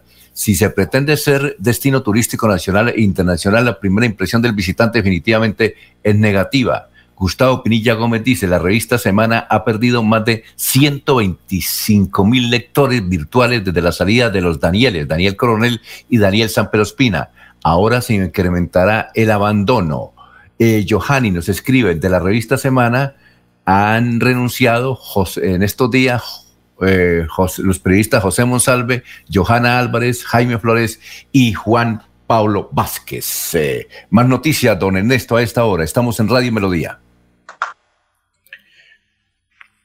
En, la capital del departamento de Santander fue asesinada mm, o fue asesinado otra persona. El hecho sicarial ocurrió en la carrera 19 con 49 del barrio La Concordia.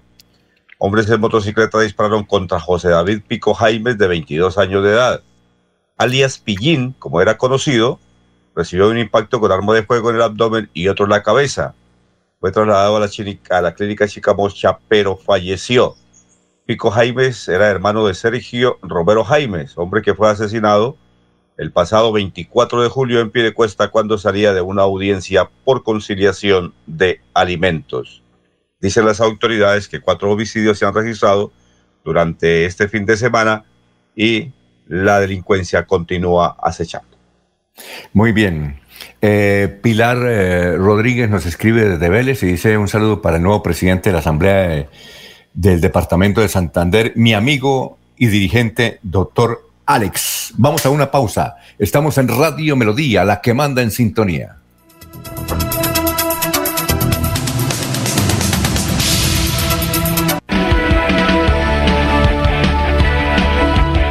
Melodía es la radio que lo tiene todo. Noticias. Deportes música, variedades.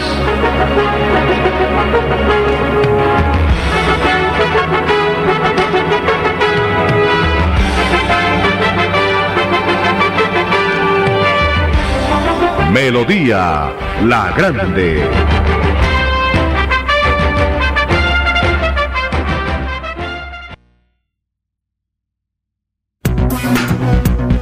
Los invitamos a sintonizar el espacio Hablando con el Abogado, de lunes a viernes en el horario de las 7 y 30 de la mañana. Un programa que le informará y le ayudará a solucionar sus problemas jurídicos, con la dirección del doctor Iván Darío Calderón, abogado egresado de la Universidad Industrial de Santander con especialización en Derecho Comercial, por Melodía, la que manda en sintonía.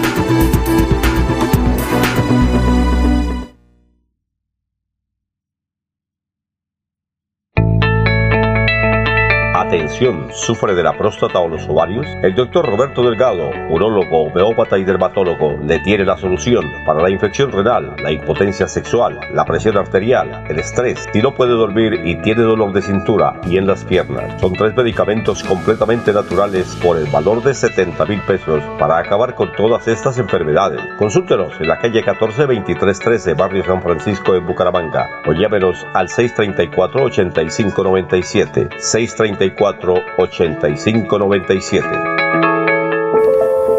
En tiempos difíciles es cuando se refleja de qué estamos hechos en Santander. Esta pausa de la vida nos hace mostrar la fortaleza, la esperanza, la pujanza que caracteriza a la gente santandereana. En medio del silencio, la distancia y la prevención. En Cajazán, seguimos transformándonos para lograr estar cada día más cerca, para llegar más lejos. Hemos querido seguir en contacto contigo, desde casa, en familia. Amigos, les cuento que mi clase Mi Parche es una estrategia educativa diseñada por el gobernador de Santander, Mauricio Aguilar. Aquí en este espacio usted puede aprender con las asignaturas como matemáticas, inglés, naturales, sociales y familia de escuela. No se lo pierda todos los días a las 10 en punto de la mañana a través del canal del Gran Santander.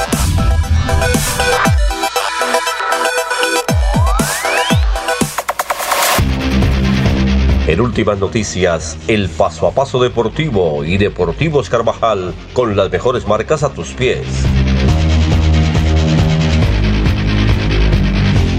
Bueno, eh, don Ernesto, noticias deportivas a esta hora son las 6 y 33. ¿Por dónde quiere que empecemos? ¿Por el Atlético Bucaramanga o por el equipo de Búcaros? Por el Atlético Bucaramanga, ¿sabe por qué? Porque ayer, eh, a raíz de lo que decíamos acá, pues no es, no es a raíz de lo que dijimos, sino por que se ha dicho que si el señor Lizarazo no tiene plena autonomía, pues le va a ir mal en el Atlético Bucaramanga, porque el dueño lo único que está pendiente es de los precios de la gasolina, hermano.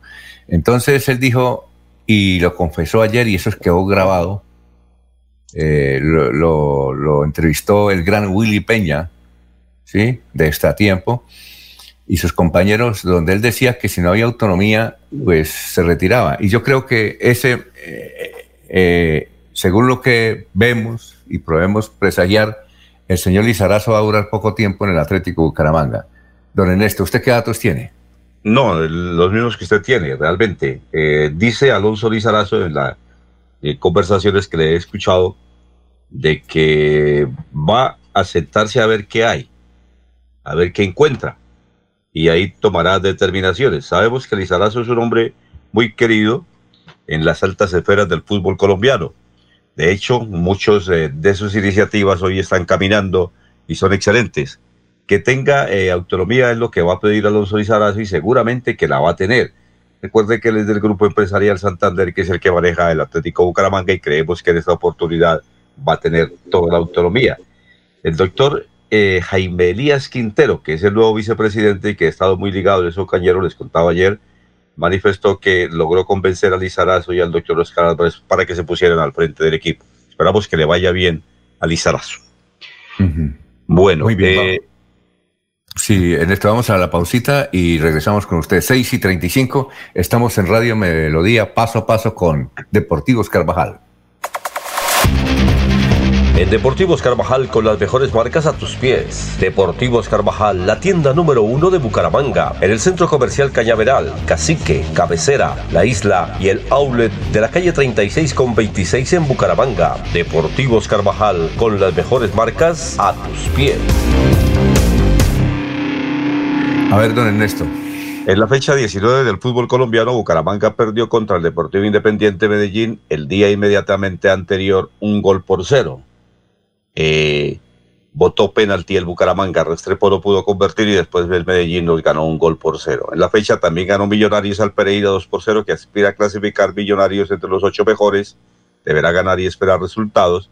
E Independiente Santa Fe y Tolima, que ya están clasificados, eh, ganó el primero un gol por cero. Hoy juegan Deportivo Cali en Vicado, Jaguares contra Junior, Boyacá Chico contra Águilas Doradas y Alianza Petrolera contra Atlético Nacional. ¿Qué fue lo que pasó con los hinchas del Atlético Nacional en la ciudad de Barranca Bermeja? Eh, ellos siempre suelen estar activos, disfrutando cuando llega el equipo y hay celebraciones, pero se presentaron inconvenientes, Jorge. Eh, sí, eh, prácticamente lo que anunció Alfonso, a la entrada del hotel se enfrentaron dos barras de, de el equipo Atlético Nacional, una proveniente de Medellín, los del sur, y otra barra que tiene acento, asentamiento ahí en, en Barranca Bermeja. Se enfrentaron entre ellos mismos. Bueno, claro. eso ya es normal, los enfrentamientos entre barras, incluso del mismo equipo. Partido será a las 8 y 10 de la noche en eh, el estadio Daniel Villa Zapata y el árbitro Eder Vergara Lora. Bueno, vamos a otra pausa. Son las 6 de la mañana, 37 minutos, y le tengo una pregunta cuando regrese don Ernesto Alvarado. En Deportivos Carvajal con las mejores marcas a tus pies. Deportivos Carvajal, la tienda número uno de Bucaramanga, en el centro comercial Cañaveral, Cacique, Cabecera, La Isla y el outlet de la calle 36 con 26 en Bucaramanga. Deportivos Carvajal con las mejores marcas a tus pies. Oiga, Laurencio, la pregunta es esta. ¿Por qué Señor. si- si- ah, no, Laurencio no, una pregunta para Ernesto. La pregunta es esta, Ernesto. Ah. No, para Ernesto la pregunta. Es la siguiente. ¿Por qué si no pueden eh, entrar al estadio metropolitano este viernes para el partido a las 3 de la tarde? ¿Por qué buses se est- están programando partidas desde las 3 de la mañana en Bucaramanga?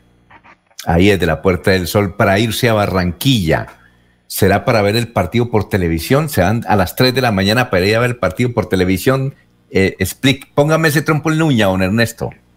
No, no, no, no les sabría dar explicaciones al respecto. Eh, lo único que sé es que no hay entrada al público como tal. El alcalde eh, de Barranquilla había pedido que ya la ciudad no tenía problemas con el COVID, que permitieran el ingreso de aficionados, pero a hoy no sabemos. Eh, habría que averiguar con las agencias de turismo, a ver por qué están llevando gente a la ciudad de Barranquilla, si es para que vayan a la playa, eh, básicamente, y aprovechen ver el partido en los alrededores, porque es que en Barranquilla se vive otro clima, se vive otro ambiente cuando juega la selección Colombia, así sea fuera del estadio, pero habría que averiguarlo, la verdad no lo sé. ¿No será que nos están, nos están tumbando Echeverry? Eh, porque las playas de Barranquilla sí, son mejores las playas de Girón Viejo. No, pero Oiga. es que usted- no, de Barranquilla hay unas playas bonitas, de Alfonso. Eh, no, no cerca, pero sí hay unas playas bonitas cerca. Pero ahí está Oiga. Santa Marta y Cartagena, que no queda muy lejos. Y usted después de estar allá, pues puede darse un paseíto. Eh, ah, ¿Cómo es que se llama un sitio de Barranquilla, el punto de cenizas? ¿Cómo es que se llama, Eh, Jorge? ¿Bocas de ceniza? Bocas de ceniza. Nos fuimos con Gracias. Laurencio. Una vez que estamos en Barranquilla, nos fuimos a ver Bocas de ceniza. Yo esperaba ver una cosa espectacular, con playas, hoteles. ¿Sabe qué? Era un pichal. Eh, Laurencio se enterró, me tocó desenterrarlo, iba con botas, imagínese. Boca de Bueno, ceniza es- Laurencio, Los famosos Bocas ¿Ah? de ceniza es el punto donde el río Magdalena eh, desemboca sus aguas al mar. Eh, pues Pero yo me imaginaba- es. Oiga, yo me imaginaba eso, era una berraquera y no, no le digo, era un pichal, hermano, un pichal. No sé si ya lo arreglaron, pero no digo que Laurencio enterró y me tocó. Bien, eh, Laurencio, lo, escuchamos con su nota deportiva. Alfonso, ayer fue también recibida la vuelta la, la, la vuelta femenina colombiana en Vélez. Allí diversos sectores se hicieron presentes con todas las medidas de bioseguridad para recibir. Y hoy partirá esta vuelta donde los santanderianos esperan que la señora de Zapatoca, la señorita ciclista de Zapatoca, Ana Cristina Sanabria creo que se llama, pues esté peleando por cuanto actualmente hoy sale como líder desde Puente Nacional una mujer de creo que del Ecuador y una boyacense es la segunda. Creo que las señoritas santanderiana, la ciclista, que Ernesto puede recordar bien su nombre, pues está ahí un poco aislada, alejada. Se decía que ella podría ser la próxima ganadora, pero sí está un poco difícil de la Vuelta a Colombia femenina, Alfonso, que ayer terminó su etapa en Vélez y hoy parte de Puente Nacional. Hay cierre vial entre Barbosa y Chiquinquirá porque termina en Villa de Leyva esta etapa de hoy. La Vuelta de Colombia Femenina efectivamente ayer terminó en Vélez y felicitaciones a la gente de esta localidad porque salieron y le entregaron bocadillos mm, de la provincia, del sector, a las ciclistas, especialmente a las que vistieron la camiseta. Eh, la Vuelta Femenina es encabezada por la ecuatoriana Miriam Núñez, quien mantiene 25 segundos de ventaja sobre su segunda competidora. Eh, la etapa fue ganada ayer en Vélez por Jennifer Ducuara, un apellido no muy común, Ducuara, ¿no? Y como lo decía eh, Laurencio, hoy es eh, la etapa entre Barbosa y Villa de Leyva y termina la vuelta femenina. Yo quiero felicitar a la gente de RCN Televisión. Han estado transmitiendo en vivo y por el canal 1A estos eventos. También transmitieron la Vuelta de la Juventud y estos son eh, eventos realmente importantes. el canal RCN va a estar transmitiendo la Vuelta a Colombia que precisamente arranca en Villa de Leyva este viernes. Felicitaciones a la gente de RCN porque hacen un esfuerzo por mostrar el ciclismo colombiano. Bueno, vamos a cerrar la sección de Deportivos Carvajal. Son las 6 y 42. En últimas noticias, el paso a paso deportivo y Deportivos Carvajal con las mejores marcas a tus pies.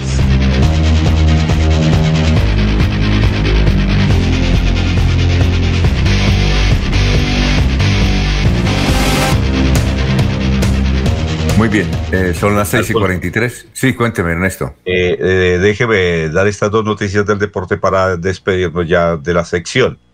Hoy juega el equipo Búcaros, partido que será sobre las 3 y 55 de la tarde frente a Piratas de Bogotá. Eh, ya Búcaros está clasificado y se encuentra en delicado estado de salud, por lo menos le están haciendo seguimiento al entrenador del Once Caldas, Uber Brother, quien ha dado positivo por coronavirus. Fue necesario internarlo eh, en un hospital con todas las medidas de precaución. Y le decían a, a don Uber, que es cartagenero, entiendo, eh, eh, que, que se cuidara porque era muy gordo. Es que es muy gordo, ¿no? Y él en una sentada, eso se come de todo. Está muy gordo. Le dijeron, cuídese, cuídese, cuídese, y no se, y no se cuidó. Eso nos escuché ayer en, en una emisora de Cartagena, imagínese. Uber. Sí, prontísima recuperación para Uber. El fútbol colombiano está lamentando esta noticia. Bueno, vamos para Miami con toda la información de lo que ocurre en el mundo a esta hora, 6 y 44. Don Florentino, tenga usted muy buenos días. La vacuna rusa Sputnik 5 tiene una eficacia del 92% para proteger a la gente de la enfermedad de COVID-19, según los resultados provisionales de los ensayos reportados hoy por el Fondo Soberano de Rusia. Mientras tanto, a nivel global, la COVID-19 ha cobrado la vida de 1.281.000 personas, de un total de 51.895.000 que han contraído el coronavirus. La crisis derivada de la pandemia en América Latina y el Caribe llevó a la pérdida de unos 47 millones de empleos en el segundo trimestre del 2020 en comparación a igual periodo de 2019, afectando principalmente a mujeres, jóvenes y migrantes, reportó la CEPAL. El presidente electo de Estados Unidos, Joe Biden, tiene previsto más encuentros este miércoles para sentar las bases de su nueva administración, mientras que Donald Trump continúa con su ráfaga de demandas en busca de impugnar los resultados de las elecciones aferrándose al poder. Diversas organizaciones internacionales de prensa manifestaron preocupación por un aumento en los asesinatos de periodistas en México, luego de que se registraran los homicidios de tres comunicadores en 10 días.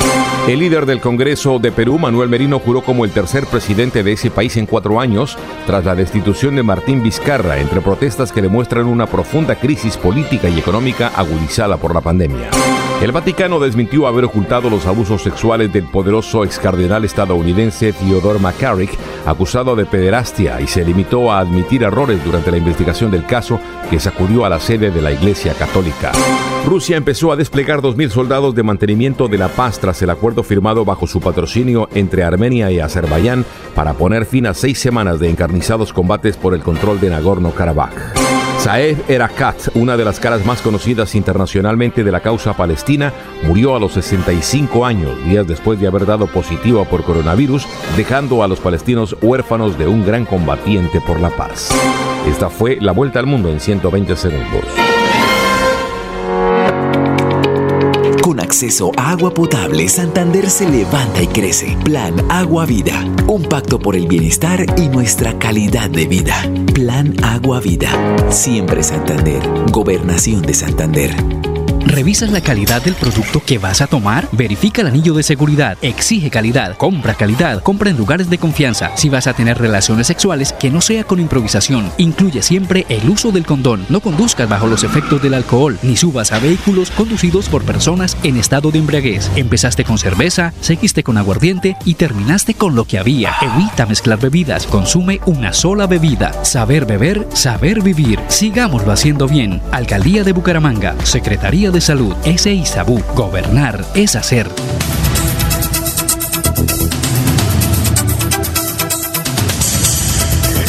Muy bien, son las 6 de la mañana, 47 minutos. Vamos con eh, más noticias. Estamos en, en Radio Melodía. Eh, bien, eh, ¿ustedes siguieron algo ayer de, de la elección de la nueva directiva de la mesa directiva de la Asamblea del Departamento de Santander fue transmitida por las redes sociales. Eh, y como estaba previsto, Alexander Medina eh, se convirtió en el presidente muy joven. Ernesto, ¿lo siguió la, transmisión o no? No, no, no, no seguí la transmisión, pero sí me enteré, como lo anunció Laurencio y ustedes ya lo tenían codificado, que el honorable diputado Noé Alexander Medina Sosa es el, el presidente electo para el año 2021. Él es del partido Centro Democrático y es un hombre también de la provincia de Vélez. El primer vicepresidente electo es Giovanni Heraldo Díaz Leal Ruiz. Él estuvo demandada la credencial, pero finalmente no la perdió. Pertenece al. Partido Verde. Ajá. Y eh, el segundo vicepresidente, Jonathan Alejandro Duarte Rojas, que pertenece al partido de la Liga. Ah, sí, claro, claro. Eh, ¿Quién es el jefe de prensa de la Asamblea? ¿Usted sabe? ¿Alguien sabe quién es el jefe de prensa? ¿O eso tiene jefe de prensa o no? No tengo ni idea. Señor, Creo que ahorita no hay, Alfonso. ¿No hay? Creo que no hay. está No. encargado de las comunicaciones el amigo Plinio Ordóñez. Ah, ya, ya, ya, ya. Porque antes estaba era nuestro amigo Juvenal. Pero bueno. Oye, esto. Sí, eh, ustedes conocen bien la carretera. Bueno, el que conoce bien la carretera es el doctor Julio. A Cúcuta. Más o menos son como tres peajes de aquí a Cúcuta, pero colocaron otro. Eh, el, que no conocemos es el que está en la punta cuando termina ya la, eh, la subida, pero creo que más acá colocaron un peaje un peaje eh, y ese es el lío, porque afecta a las comunidades de Berlín, de todo ese sector, de, de, de Tona, en fin. Hasta ayer se vinieron a protestar a la gente que vive en Pamplona, porque les afecta demasiado. En el Picacho está el otro, Alfonso. En el Picacho está el otro peaje. En el Picacho. Por eso, el más grande, ¿no? Pero este colocaron Sí, señor, más allá acá. Bueno, y, y la gente permitió que lo construyeran y cuando está construido, hermano, no hay poder humano de que le rebajen. Ustedes permiten la construcción del peaje, hermano, eso es muy difícil que... Hacen convenios, convenios malitos de que la gente va a pagar el 50, ese es un lío. ¿No ve ahí en Lebrija como usted, por ejemplo, usted tiene que pagar peaje de para acá, ¿no, Laurencio? Sí, señor. Eh, ocho, casi ocho mil pesos vale el peaje.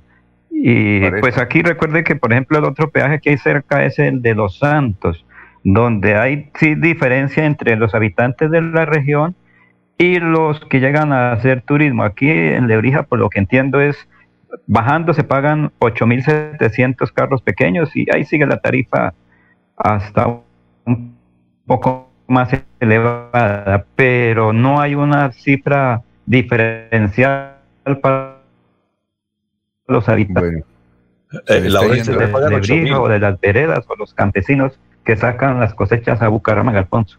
¿Sabe Eh, cuánto sí, le paga el peaje de la Mesa de los Santos? ¿Cómo?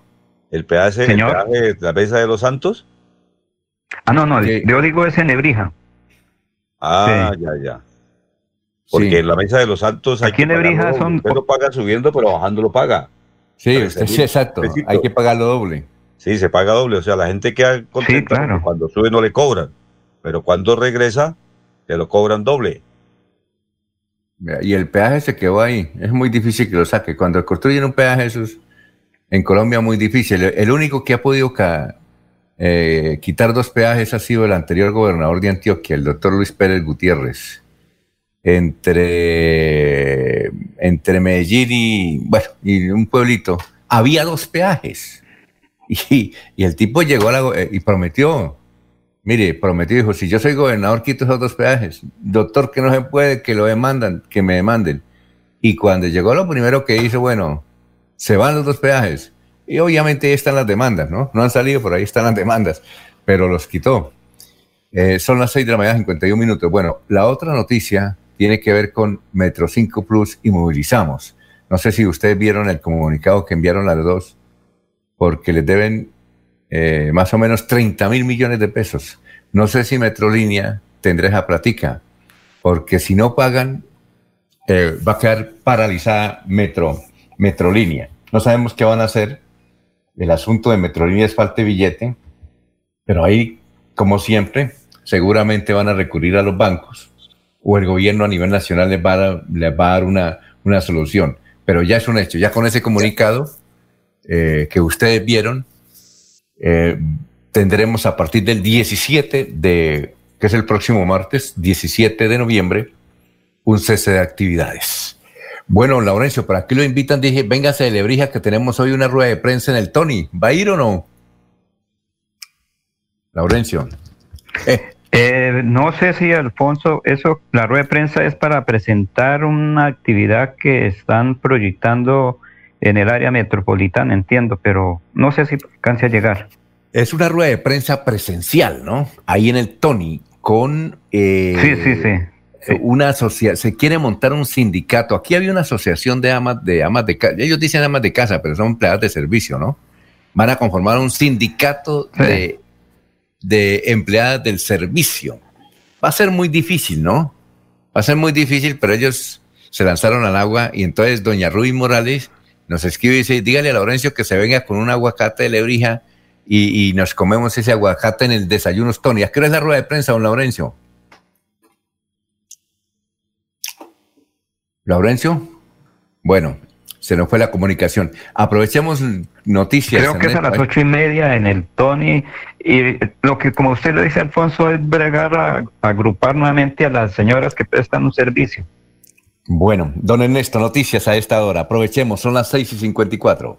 El popularísimo rancho Reinaldo Atuesta me hace llegar una fotografía en el que manifiesta que hoy 11 de noviembre es el Día de la Mujer de la provincia beleña 1853, la mujer beleña ejerce su derecho de voto por primera vez. 167 años del primer voto de la mujer en Latinoamérica, dice Reinaldo Atuesta, al Popular Rancho, a quien enviamos un abrazo cordial. En el municipio de Girón, la administración municipal brinda solución inmediata a la problemática de escasez de agua que presentan cerca de 800 familias en Alto de Carrizal. La reunión se llevó a cabo con representantes de la comunidad del barrio para brindar soluciones a falta de agua que ha venido presentándose en el sector durante los últimos días. Según los habitantes eh, de esta reunión, no solo se llevan una solución momentánea, sino que además podrán realizar los trámites necesarios para conseguir que este problema no les vuelva a afectar. Cabe destacar que, según los habitantes, la pila pública inició su funcionamiento repartiendo agua a 70 casas y en la actualidad ya son 800 viviendas. Por eso está preocupado el alcalde de este municipio, el doctor Carlos Román, por llevarle solución a estas familias 800 de Alto de Carrizal. Muy bien, Jorge, noticias a esta hora. Son las 6 de la mañana, 55 minutos, y estamos enviando un saludo para Alfredo González, que nos manda varios trinos eh, de distinguidos personalidades en Colombia a raíz de la crisis que vive la revista Semana. Bueno, don Jorge, lo escuchamos. Son las 6 y 55. Don Alfonso fue capturado en Cimitarra, uno de los hombres más buscados en Santander. Tropas del Batallón de Artillería número 41, general Rafael Prieto, capturaron en la vereda Guiniales a Carlos Alberto Mejía Suárez. Tiene dos órdenes de captura vigentes por los delitos de concierto para delinquir agravado y simple en Bucaramanga y Medellín, respectivamente. Según el ejército, Mm, en su poder le fueron hallados 11 kilos de base de coca. Mejía Suárez fue puesto a disposición de la Fiscalía Segunda Seccional de Cimitarra.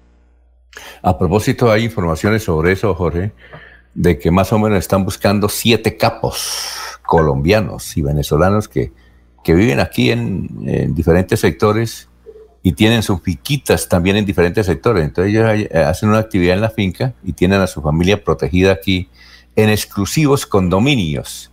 No vamos a dar a conocer los condominios porque eh, desde luego la gente que vive allá, más gente buena, pues resulta de alguna manera perjudicada, pero son es que como siete capos de talla internacional, ya han capturado tres, tres, entonces le faltan cuatro, seis y cincuenta y siete. Don Laurencio, lo escuchamos. Laurencio, me dice doña Ana Cano, Laurencio está indisciplinado, no, lo que pasa es que él está en una posada campestre, en una finca en Lebrija y entonces tiene dificultades. Pero mientras viene don Laurencio, mientras aparece don Laurencio, eh, voy a leer algunos trinos que nos enviaron el, oyente fiel Alfredo González. Dice, a ver, y también nos escribe Rubén desde Bogotá otra vez. Nos eh, dice Manuel Salazar, que es un joven, un joven, no, un gordito periodista de, de RCN. No sé si usted lo conoce, Manuel Salazar, ¿no? Don Jorge, ¿lo conoce Manuel Salazar o no? Señor, sí. sí, claro. Buena, buena papa, ¿no? Dice don Manuel Salazar. Lo que pasó en la Alfonso, con la identidad salida- de género en las universidades, Diego Tamayo, Uniciencia. Es que como lo decía el profesor Enrique Ordóñez, Siga, siga. Lo que pasa es que entró, tal vez, entendemos las dificultades de comunicación de Lebrija, pero siga. Siga, Laurencio. Hola. Está retrasado Señor. Laurencio, ¿no? Siga, siga. Siga. Hola. Hola, hola. Laurencio. Desencarame en la chiva. Siga, Laurencio. A ver si eh, escuchamos. eh, si quiere, la presento yo. Presento a- al doctor, eh, si quiere, Anulfo, vamos a presentar la nota. Él es el joven rector de la Universidad eh, Uniciencia. Al- Alfonso, sí, le decía que la ide- identidad de género, señor. Siga, siga, siga, siga rápido. No pare. Bueno, eh, déjemelo presentar entonces. Arnulfo, voy a presentarlo. Diego Estamayo, rector de la Uniciencia, que va a hablar sobre el tema, porque unas jóvenes y ganaron, ya lo comentaba el profesor Enrique Ordóñez, y era eh, que La se debe de género abogada y en no la abogado. Universidad Uniciencia. Alfonso, la identidad de género, como lo ha dicho el profesor Enrique Ordóñez Montañez, es una cosa que se debe tener en cuenta en las universidades. Uno de ellos es lo que se registra en Uniciencia, donde unas damas colocaron una, una tutela para que les otorguen el título como abogadas, no como abogado. Precisamente hemos invitado a Diego Tamo, que han hecho frente a la identidad de género universitaria. Por Secretaría General, que es el área encargada de realizar todo el proceso de, de titulación de nuestros egresados, pues teníamos de pronto un concepto equivocado de que estábamos limitados a, a la resolución que el ministerio con la cual nos habían dado los registros calificados y no habíamos dejado como muchas instituciones la opción de, pues, de género, pero pues yo en alguna ocasión he tenido la oportunidad de conversar con algunos estudiantes y nos habíamos comprometido a realizar la consulta y pues algo no nos salió muy bien en Secretaría General, pero Diana, para el caso Diana y Linda, que, hicieron su proceso con el ministerio, ellas les dieron respuesta y pues obviamente que ellas interpusieron la acción de tutela, documento que ellas aportaron, nos permitía hacerlo sin ningún temor o sin ninguna preocupación de que estuviéramos eh, alterando los términos del registro calificado.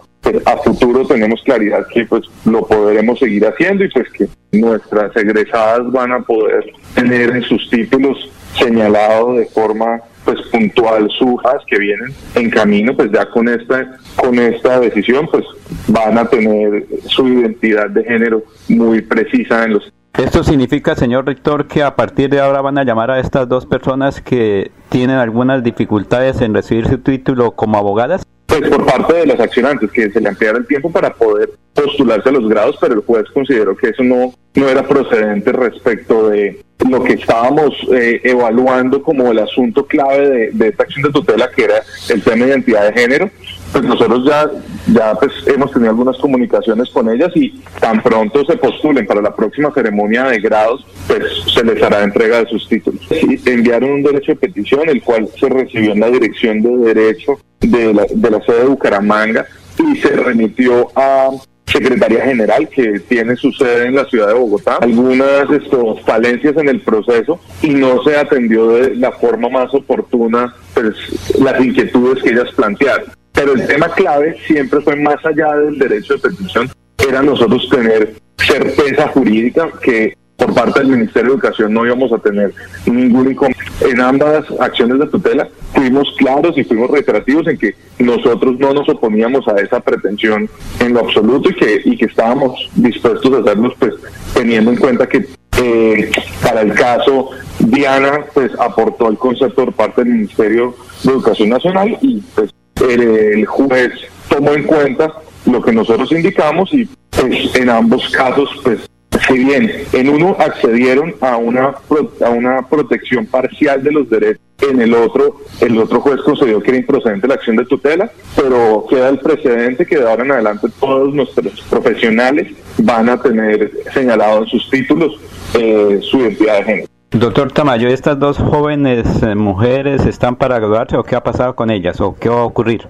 todavía, están pendientes porque ellas no se habían presentado oportunamente a los diferentes procesos de grado. Todas las egresadas que se graduarán ese día van a tener eh, identificado su, su género, pues bien como abogadas, como contadoras, como ingenieros o como administradoras. Pues, estamos a la espera de que tanto Diana como Linda puedan cumplir con los requisitos para que se gradúen a la mayor brevedad posible. Las actividades académicas van hasta, en algunos programas van hasta la última semana de noviembre, en otros alcanzan a tomar parte de diciembre, pero nosotros vamos a estar en actividades hasta la hasta el final de la tercera semana de diciembre. Entonces, pues estamos ahí atentos a poder pues trabajar de la mano con Diana y con Linda y con todas las personas que estén en sus procesos para que puedan pues graduarse y ya iniciar el año entrante con sus títulos profesionales en sus áreas de estudio. Muy bien, son las 7 de la mañana, 4 minutos. Vamos a una pausita y regresamos. Estamos en Radio Melodía. Aquí Bucaramanga, la bella capital de Santander. Transmite Radio Melodía, Estación Colombiana, HJMH, 1080 kilociclos, 10.000 vatios de potencia en antena, para todo el oriente colombiano. Cadena Melodía, la radio líder de Colombia.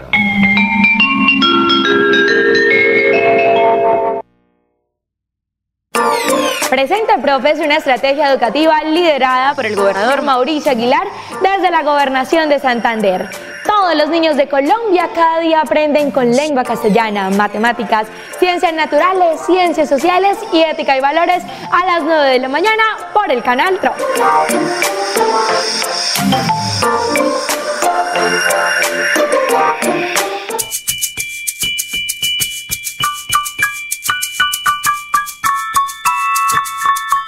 Oye, ¿sabes qué puedes hacer los martes y los jueves? De 3 a 3 y media de la tarde, no te pierdas Batuta al aire, aquí mismo. Un espacio de diversión, entretenimiento y formación musical. Viaja con nosotros. Invita Ministerio de Cultura y la Fundación Nacional Batuta. ¡Te esperamos!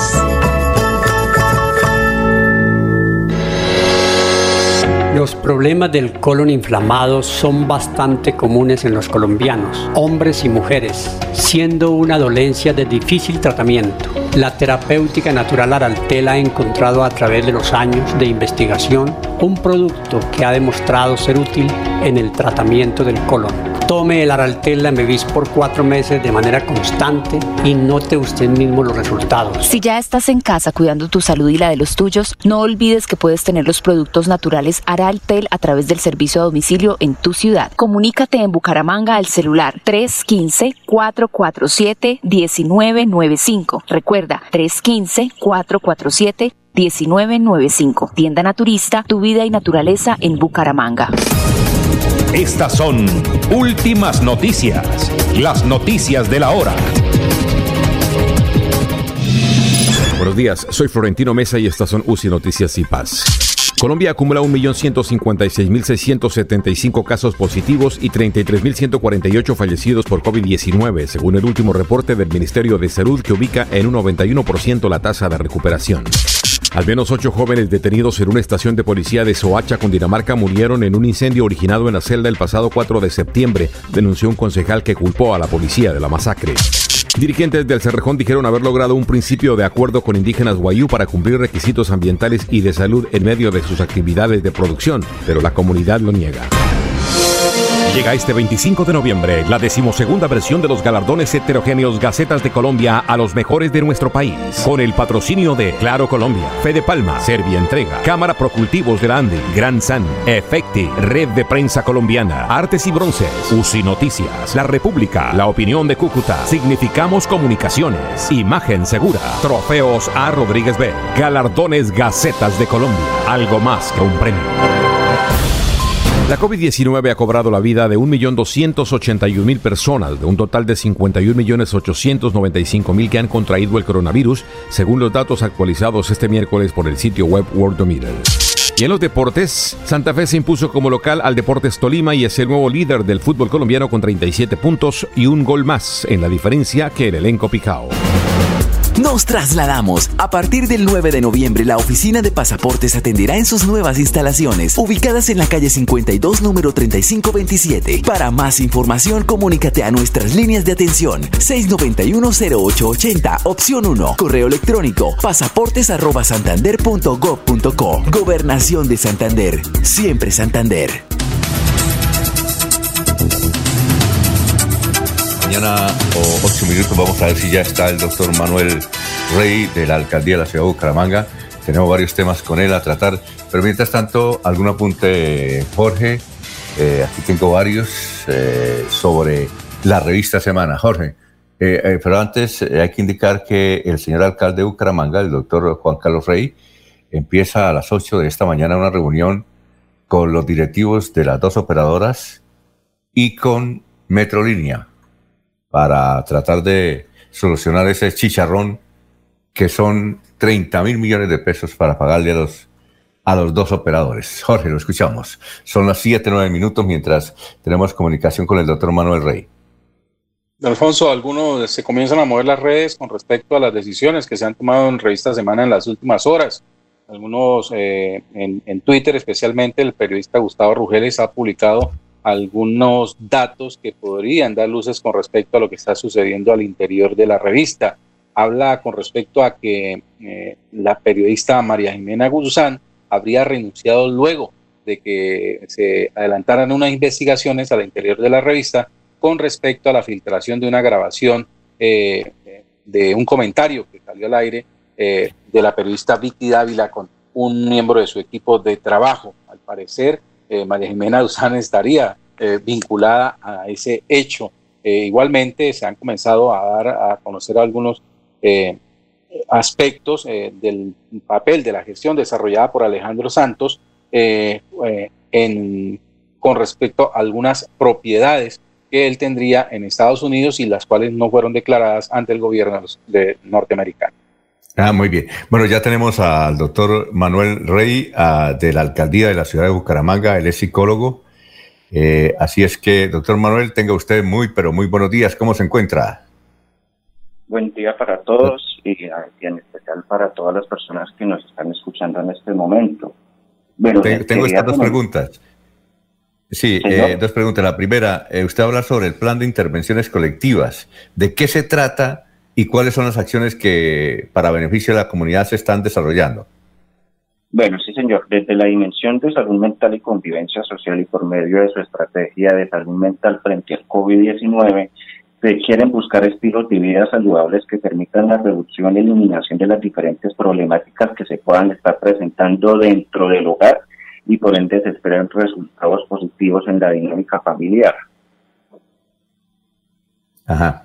Eh, teniendo en cuenta sobre lo que nos está comentando, ¿cuáles son esos estilos de vida saludable eh, en salud mental que podemos eh, tener para hacer más llevadera la situación aquí en nuestros hogares?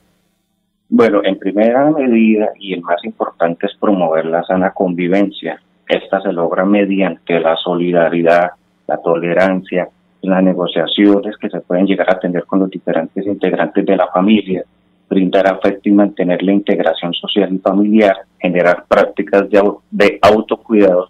Ya todos sabemos cuáles son las eh, prácticas de bioseguridad actuales por el COVID-19, generar controles de factores de riesgo como la obesidad, la vida sedentaria, el tabaquismo, el alcoholismo, el uso de medicamentos, estrés, algunas patologías como la hipertensión y la diabetes. Eh, también es importante realizar actividades de tiempo libre y disfrutar del ocio y mantener nuestra autoestima. Recordemos que tenemos que generar una valoración positiva de nosotros mismos. Sí, y finalmente, ante esta situación actual, ¿cómo se puede manejar la ansiedad producida por la pandemia? Bueno, eh, pues el coronavirus ha afectado la salud mental de muchas personas. Esa es una realidad que no podemos evadir. Eh, ya que resurge el constante miedo a no saber qué pasará, la incertidumbre en el ámbito laboral, crisis económica y los cambios en la rutina de las personas. Pues también esto provoca un aumento de los trastornos psicológicos. Uno de ellos, y que se ha presentado en mayor proporción, es la ansiedad, y la cual desencadena lo que es la depresión o las ideaciones suicidas. Entonces, ¿cómo podemos reducir los niveles de ansiedad? haciendo ejercicios de relajación. Aquí encontramos la respiración, haciendo una respiración controlada, generar la práctica del yoga, que esta práctica la pueden hacer todas las personas y de todas las edades, generar meditaciones guiadas que van muy bien para bajar los niveles de ansiedad, generar prácticas de ejercicio físico regular, que es un ansiolítico natural, cuidar de la alimentación, dormir bien, siempre recomiendan que mínimo ocho horas, saber poner límites, lo que se traduce entre, en, pues entre otras cosas como no excederse en el terreno laboral. Sabemos que algunas personas están generando eh, teletrabajo, que es importante poner horarios de trabajo y cada hora realizar una pausa activa. Importante también saber pedir ayuda, ya que tendemos a cargarnos con demasiadas tareas y aprender a, identificar los pensamientos negativos. Si estos pensamientos están dentro de la realidad o por fuera de la realidad. Si están por fuera de la realidad, inmediatamente eliminarlos porque nos van a generar eh, una consecuencia a nivel de nuestra salud mental. Y pues de esta manera lo que se espera es que cada hogar y cada uno de los integrantes de la familia pues se promuevan estas recomendaciones con el fin de favorecer la salud mental. Muy bien, eh, doctor, muchas gracias, muy amable por haber estado aquí en Radio Melodía, muy gentil. Bueno, muchas gracias a ustedes por brindarme este espacio. Muy bien, eh, son las 7:14 minutos, ahí nos alza la mano ya don Soel Caballero desde la ciudad de Barranca Bermeja, con toda la información a esta hora del puerto petrolero y del distrito petrolero, ahora como se llama, y el Magdalena Medio. Me dicen, diga distrito, no diga ciudad distrito. Muy bien. Eh, Soel, ¿cómo está? Muy buenos días. Soel Caballero está en Últimas Noticias de Radio Melodía 1080 AM. Buenos días, Alfonso, para usted, para los compañeros, igualmente para todos los oyentes. El Ministerio de Salud y la Protección Social reportó el fallecimiento de una persona en el distrito de Barranca Bermeja a causa del COVID-19. Se trata de un hombre de 53 años de edad. De igual manera, dio a conocer que 90 personas más lograron sanar de manera satisfactoria. De esta manera, la tasa de recuperación llegó al 89%. El reporte que entregó el Ministerio de Salud y la Protección Social de nuevos contagios reporta que son 39 eh, personas las que contrajeron el virus ayer en Barranca Bermeja. 28 hombres y 11 mujeres respectivamente. Las estadísticas actualizadas del COVID en Barranca Bermeja están de la siguiente manera. Casos confirmados 8.701 que corresponden a 5.198 hombres y 3.503 mujeres. Personas totalmente recuperadas 7.752. Personas recuperándose en casa bajo vigilancia médica 588. Un total de 46 personas hospitalizadas. 43 pacientes en unidad de cuidados intensivos UCI y 272 personas fallecidas. Casos activos en el distrito de Barranca Bermeja 677. Hasta el momento se han tomado, se han realizado 33.306 muestras. Noticia con la es el distrito. Continúen compañeros en estudios en últimas noticias de Melodía 1080 AM. ¿Sabías que la competitividad y el desarrollo de un departamento están relacionados con la infraestructura vial? Por eso, con el Pacto Funcional Siempre Santander, abrimos camino hacia el progreso. Gobernación de Santander. Siempre Santander. Los Olivos, un homenaje al amor. Tercera clave para superar el duelo. Cuida tu salud. Llena tu cuerpo de energía y pensamientos positivos. Practica ejercicio físico. Aliméntate bien y duerme las horas adecuadas. En tu duelo estamos ahí. Los Olivos, Olivos. Enrique Ordóñez Montañés está en Últimas Noticias de Radio Melodía, 1080 AM. Muy bien, eh, una pregunta a las 7:17 para el profesor Enrique Ordóñez de Sandra López. Sandra López se enteró por los medios de comunicación que Jesse Uribe interpretará el tema musical de una nueva novela mexicana, que es la historia de una campirana. Eh, Sandra quiere conocer, profesor, qué es una campirana. Muy buenos días. Muy buenos días, Alfonso y oyentes de Últimas Noticias. Con gusto, con gusto le damos respuesta a doña Sandra sobre la palabra campirano. Pues campirano es un término eh, muy empleado en México para llamar a una persona rústica, ordinaria, pero también el término se aplica a las personas que se dedican a, las labores eh, agrícolas, lo que nosotros llamamos aquí más corrientemente campesinos, campesinos. Entonces, eh, allá también se llaman campiranos a los domadores de caballos eh, o, las personas diestras en domar otros animales. así que la historia de la novela que va a interpretar Jesse Uribe con su música es la historia de una campirana en México, pero en Colombia sería la historia de una campesina o de un campesino. Historia de campesinos, como todos los culebrones mexicanos que aparecen siempre los charros con sus caballos y en labores agrícolas y tal.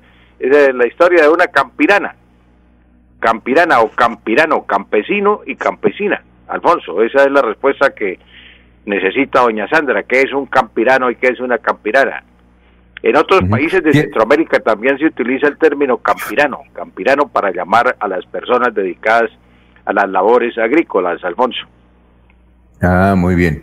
Eh, 719. el ingeniero. Ah, hubo un video que eh, se rodó, entendemos que es de Cartagena, donde aparece un señor vestido con una prenda militar y preocupado porque en el periódico Universal, el periódico Universal de Cartagena es como vanguardia acá, inclusive Vanguardia es dueña de ese, de ese periódico, el Universal. Pues aparece un, caballero diciendo, hombre, este periódico en vez de escribir Biden, escribió Biden. Entonces, el ingeniero de sistemas de Ecopetrol, Jonathan Uribe, entiendo que debe ser también de Cartagena porque Jonathan no nos dice dónde se escribió, pero como en Cartagena está también otra refinería de Ecopetrol, entonces suponemos que es de allá, dice, eh, para el profesor Enrique Ordóñez, que se refiere al tema. ¿Qué, ¿Cuál era el tema? En primera página aparece eh, la palabra, en, vez de escribir Biden, en primera página, todo lo ancho, escribe Biden. Entonces quiere un pronunciamiento del el profesor Enrique Ordóñez al respecto. Profesor, lo escuchamos. Claro, Alfonso, con mucho gusto para el ingeniero, un cordial saludo para el ingeniero de Copetrol, Jonathan Uribe, allá en Cartagena. Desde luego que eh, está mal escrito el apellido en Biden, Biden, escribir Biden, porque es que Biden es la pronunciación, así se pronuncia Biden, y no como se escribe. Pues el, el, el, el apellido del presidente es B, escrito B y latina, D de dedo, E de Enrique y N de niño. Biden, ¿no? Biden en español. Y no como apareció en el diario tan importante como dice el ingeniero del Universal de Cartagena. Como usted dice, Alfonso, sí es como decir aquí vanguardia. Y precisamente eh, ellos son dueños también del periódico El Universal de Cartagena. El ingeniero dice, qué vergüenza, como dice el ingeniero, qué vergüenza, mm. me da vergüenza que hayan escrito eso en primera página y en el ángulo óptico del periódico. El ángulo óptico es el que uno mira de primero la parte izquierda del periódico, por ahí empieza uno a leer un periódico. Entonces está escrito en el, ángulo óptico del periódico. ¿Por qué ocurre esto precisamente en la costa? Eh, descartando la falta de, de, revisión del jefe de redacción del periódico, podemos atribuir la falla a lo siguiente, en la costa, especialmente en Barranquilla, Cartagena y Santa Marta, que son las principales ciudades de Colombia de la costa, es donde más se donde más se, eh, existen los extranjerismos. ¿Por qué razón? Por la visita de turistas americanos.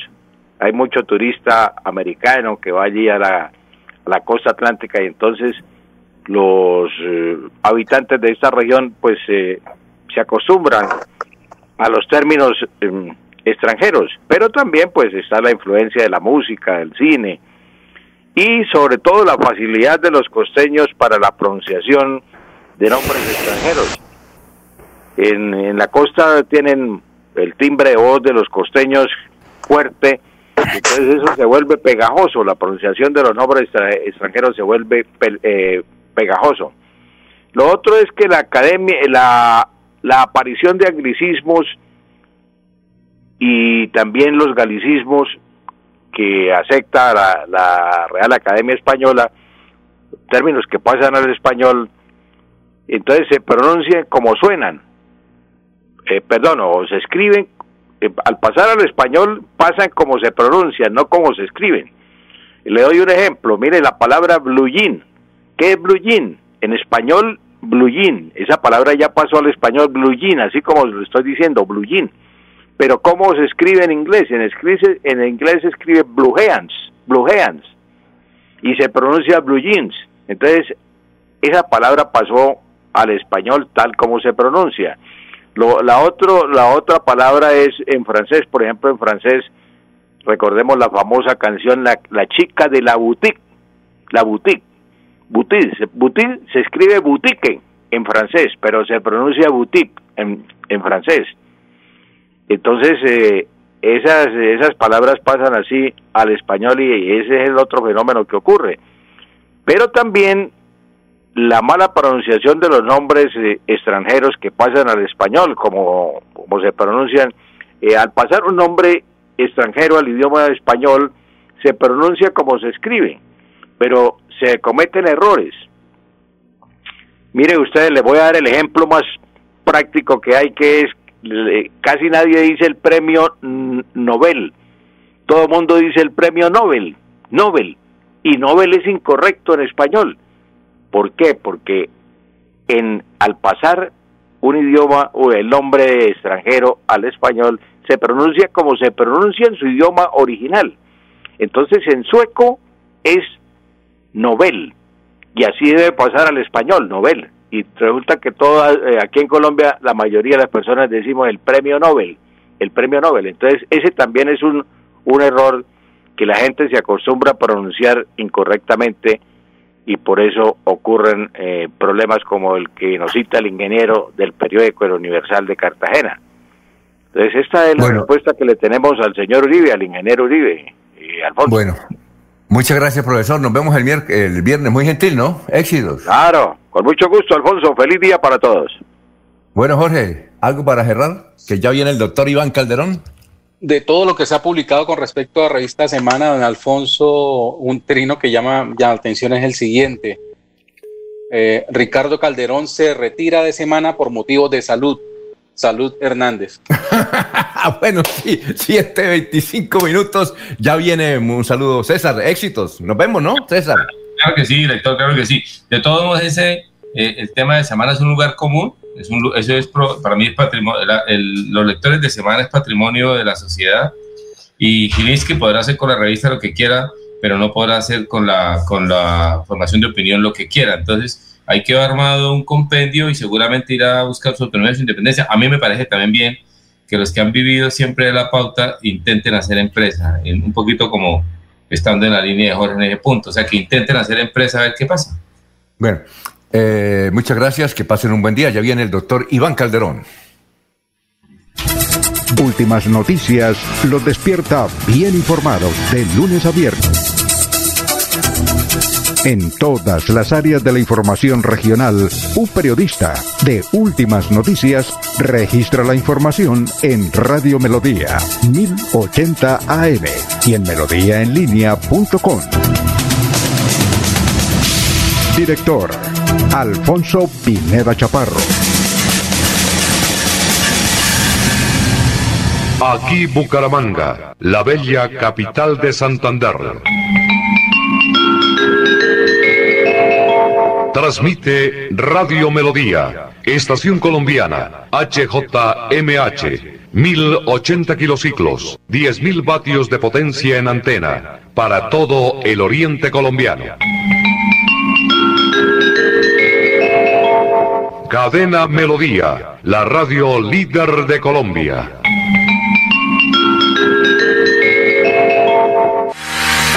Atención, ¿sufre usted de hongos, psoriasis, vértigo, rasquiñas o tos? El urólogo, homeópata y dermatólogo Roberto Delgado le tiene la solución. Comuníquese al 634-8597. 634-8597. Estamos en Facebook como Roberto Delgado Aceros y en Bucaramanga, en la calle 14 2313.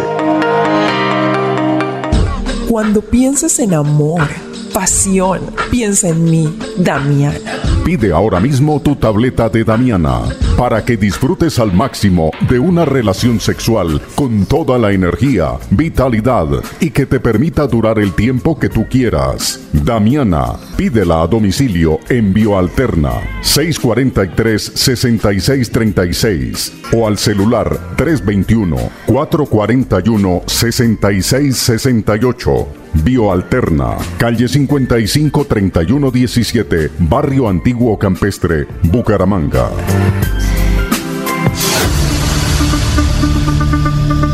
La gente, lo más importante de nuestra radio. La gente, la gente, lo más importante de nuestra Lo más radio. importante de nuestra radio. Ustedes que nos escuchan en todas partes. Ustedes que nos prefieren siempre. Ustedes que nos han seguido toda la vida. La gente, lo más importante de la radio.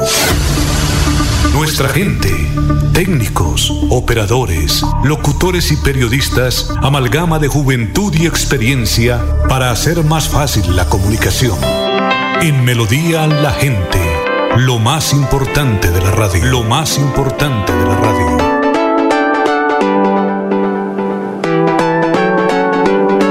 Melodía, Melodía, Radio Sin Fronteras. Escúchenos en cualquier lugar del mundo. Melodíaenlínea.com es nuestra página web. Melodíaenlínea.com, señal para todo el mundo. Señal para todo el mundo. Radio sin límites, radio sin fronteras. Radio Melodía, la que manda en sintonía. A esta hora presentamos Hablando con el abogado. Hablando con el abogado. A partir de estos momentos, comuníquese a través de las líneas 630-4870 y 630-4794.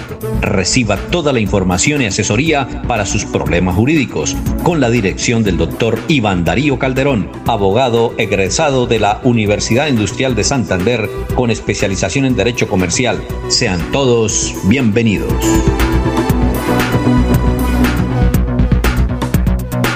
Muy bien, doctor Iván Calderón, tenga usted muy, pero muy buenos días. ¿Cómo se encuentra? Bienvenido. Estamos en Radio Melodía. Hola, muy buenos días, Alfonso. Un saludo muy especial a usted y a todos los oyentes que hasta ahora se conectan con nosotros en la frecuencia de Radio Melodía. Contentos eh, en una Bucaramanga hermosa, como siempre, y con muchas ganas de resolver las inquietudes jurídicas de todos nuestros oyentes. Muy bien, los oyentes se pueden comunicar a través del teléfono, los teléfonos 630-4794 y 630-4870. El teléfono del doctor Iván Calderón lo pueden utilizar a partir de las 8 de la mañana. Es el 300, el 7, 4S6 y el 37. Eh, bueno, ¿cuál es? Y por Facebook Live también nos pueden escribir sus inquietudes a través de Radio Melodía. Buscan ahí perfil de Radio Melodía Bucaramanga. O si no, a través del perfil Alfonso Pineda Chaparro ahí por Messenger. 7.31 minutos. Bueno, eh, doctor, ¿cuál es el, el, tema de hoy? Bueno, Alfonso, hoy finalizaremos el asunto de las causales de terminación del contrato de arrendamiento para mañana ir con el asunto del tratamiento de datos personales que la gente este, lleva tanto tiempo pidiéndolo. Entonces, Alfonso, eh, hoy vamos a hablar de las causales de terminación del contrato por parte del arrendatario. Ayer habíamos hablado eh, de algunas causales que el arrendador tenía eh, para dar por terminado el contrato de arrendamiento con justa o sin justa causa. ¿Sí? Cuando hay una justa causa, pues necesariamente el arrendatario tendrá que pagar una indemnización Y pues hay otras razones que no dan lugar a indemnización como la, que, como la del preaviso de los últimos tres meses. Pero bueno, ya hablaremos del arrendatario. El arrendatario tiene también unas justas causas para dar por terminado el contrato de arrendamiento de vivienda urbana. En esto quiero hacer énfasis porque pues esto es solo para vivienda urbana, para local comercial se rigen otras disposiciones. Eh, tiene tres formas para dar por terminado el contrato eh, de una forma justa y sin tener que pagar ningún tipo de indemnización. La primera, Alfonso, es una que ocurre muy muy a menudo y que los arrendatarios desconocen. Por ejemplo, que la suspensión de la prestación de los servicios públicos al inmueble por acción premeditada del arrendador o porque incurre mora en pagos que estuvieran a su cargo. Entonces, ¿qué es lo que pasa, Alfonso? Hay muchos apartamentos o inmuebles acá en la ciudad de Bucaramanga que tal vez eh, comparten los servicios públicos o el propietario, el arrendador tiene acceso a, digamos, a, los tubos y demás cuestiones necesarias para la prestación del servicio. Entonces, si yo tengo que pagar los cinco y me atraso dos días, inmediatamente el arrendador me corta la luz o me, o me, o me cancela el servicio de la luz o me corta el agua. Entonces, cuando usted está siendo víctima de esas actitudes irrespetuosas y aparte ilegales por parte del arrendador y esté pensando pues que como es el dueño está legitimado para hacer estas cosas, pues usted puede dar por terminado el contrato de arrendamiento sin tener que indemnizarlo. Entonces, para que lo tengan en cuenta, que eso pues ocurre muy a menudo y sobre todo pues en sectores donde se presentan las circunstancias que ya mencioné. La segunda es la incursión reiterada del arrendador en procederes que afecten gravemente el disfrute cabal del arrendamiento del inmueble arrendado, debidamente comprobado ante la autoridad policiva. Estamos hablando de esos arrendadores, Alfonso, que se la pasa más en la casa del arrendatario que en la casa de ellos, que todos los días van a visitar, a incomodar, a mirar, que una cosa, que la otra ese tipo de situaciones que no permite el, verdadero disfrute o el real disfrute del inmueble, en últimas para lo que fue para lo que fue adquirido, pues también es una causal para uno dar por terminado el contrato de arrendamiento sin ningún tipo de indemnización. Entonces, eh, la tercera, pues, es una mucha más genérica, que es el desconocimiento por parte del arrendador de los derechos reconocidos al arrendatario por la ley o contractualmente. Entonces, dentro del contrato también existen unos deberes que debe cumplir el arrendador y en caso de que esta, de que esta persona eh,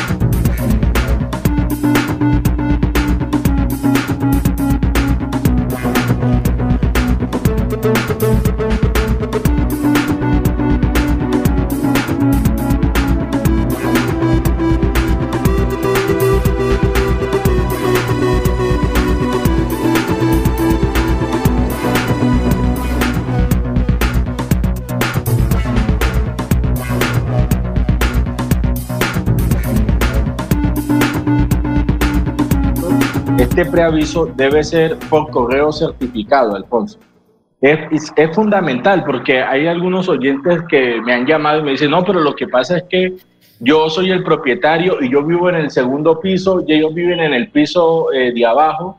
Y entonces, ¿para qué me van a hacer un correo certificado informándome eso si ellos me lo pueden decir personalmente? No, ¿por qué? Porque el procedimiento es así. Puede suceder después que uno por actuar de buena fe, a pesar de tener al arrendador cerca, esta persona desconozca el preaviso debido a que no se surtió con los requisitos y los, elementos necesarios contemplados en la ley 820. Entonces, así el arrendador viva a una cuadra, viva eh, en el segundo piso, usted tendrá que, por medio de correo certificado, enviar una carta preavisando la no continuidad del contrato para evitarse problemas de carácter contractual de cara a futuro, eh, muy bien. Eh, aquí es una pregunta de ayer justamente de eso que se nos quedó. Eh, un señor dice que tiene arrendado un apartamento en el sector de Bucarica a una señora. Él es el inquilino, que a veces cuando hay que hacer arreglos de plomería, arreglos propios de, de alguna situación que se ha presentado, pero básicamente de plomería, una vez en la cocina, él le dice a la señora, hay que arreglar esto. Y la señora se hace la boba y no lo manda a arreglar. Entonces dice, yo lo mando a arreglar. Pero cuando voy y le digo, señora, y le pago, le paso los recibos y todo eso y hago el descuento unilateralmente por, eh, por eh, eso en el pago del arriendo, la señora me pone problema y dice que no, que eso está más caro, que todo eso. Ahí, ¿cómo debo manejar este asunto? Nos escribe un ciudadano. esa es una pregunta ayer que no ocupo, pero del barrio, del sector de Bucarique en Florida Blanca. Bueno, muy bien, Alfonso. Eh, acá hay dos situaciones. La primera es que el contrato de arrendamiento, en la mayoría de casos, Alfonso, establece que uno no puede hacer arreglos ni mejoras al inmueble sin previa autorización del arrendador. Entonces, si el arrendador autoriza ese tipo de mejoras, eh, el contrato debería decir la forma en cómo se va a descontar ese dinero. Entonces, si el arrendador autorizó esas mejoras, eh, él debe ceñirse pues a lo que está establecido en el contrato. No puede después ponerse de que es que está muy caro, que ellos lo hubieran hecho más barato. Pues si hubiese sido así, entonces mejor que lo hubieran hecho ellos. Pero al haber una imposibilidad, ¿sí? Yo veo que el arrendatario está actuando bien. ¿Qué pasa si hay algún problema? O en los casos, Alfonso, en el que el arrendador diga que no, que él hace las mejoras cuando él quiere y cuando él tenga tiempo. Entonces, la pregunta sería, ¿estaríamos nosotros entonces esclavos de esa situación? a no tener una, una casa en condiciones dignas hasta que el arrendador se digne a hacer los arreglos? Pues no, efectivamente en el contrato de arrendamiento se establece que el bien se entrega en óptimas condiciones para eh, poder habitarla, para poder vivir en ella. Entonces, ese tipo de mejoras son necesarias para el real disfrute de, de, del objeto del contrato. Entonces, por esa razón, la persona podría eh, solicitar la terminación del contrato por incumplimiento contractual por parte del arrendador, ya que no le garantiza los mínimos para vivir de forma digna. Entonces, Alfonso, la respuesta para el oyente.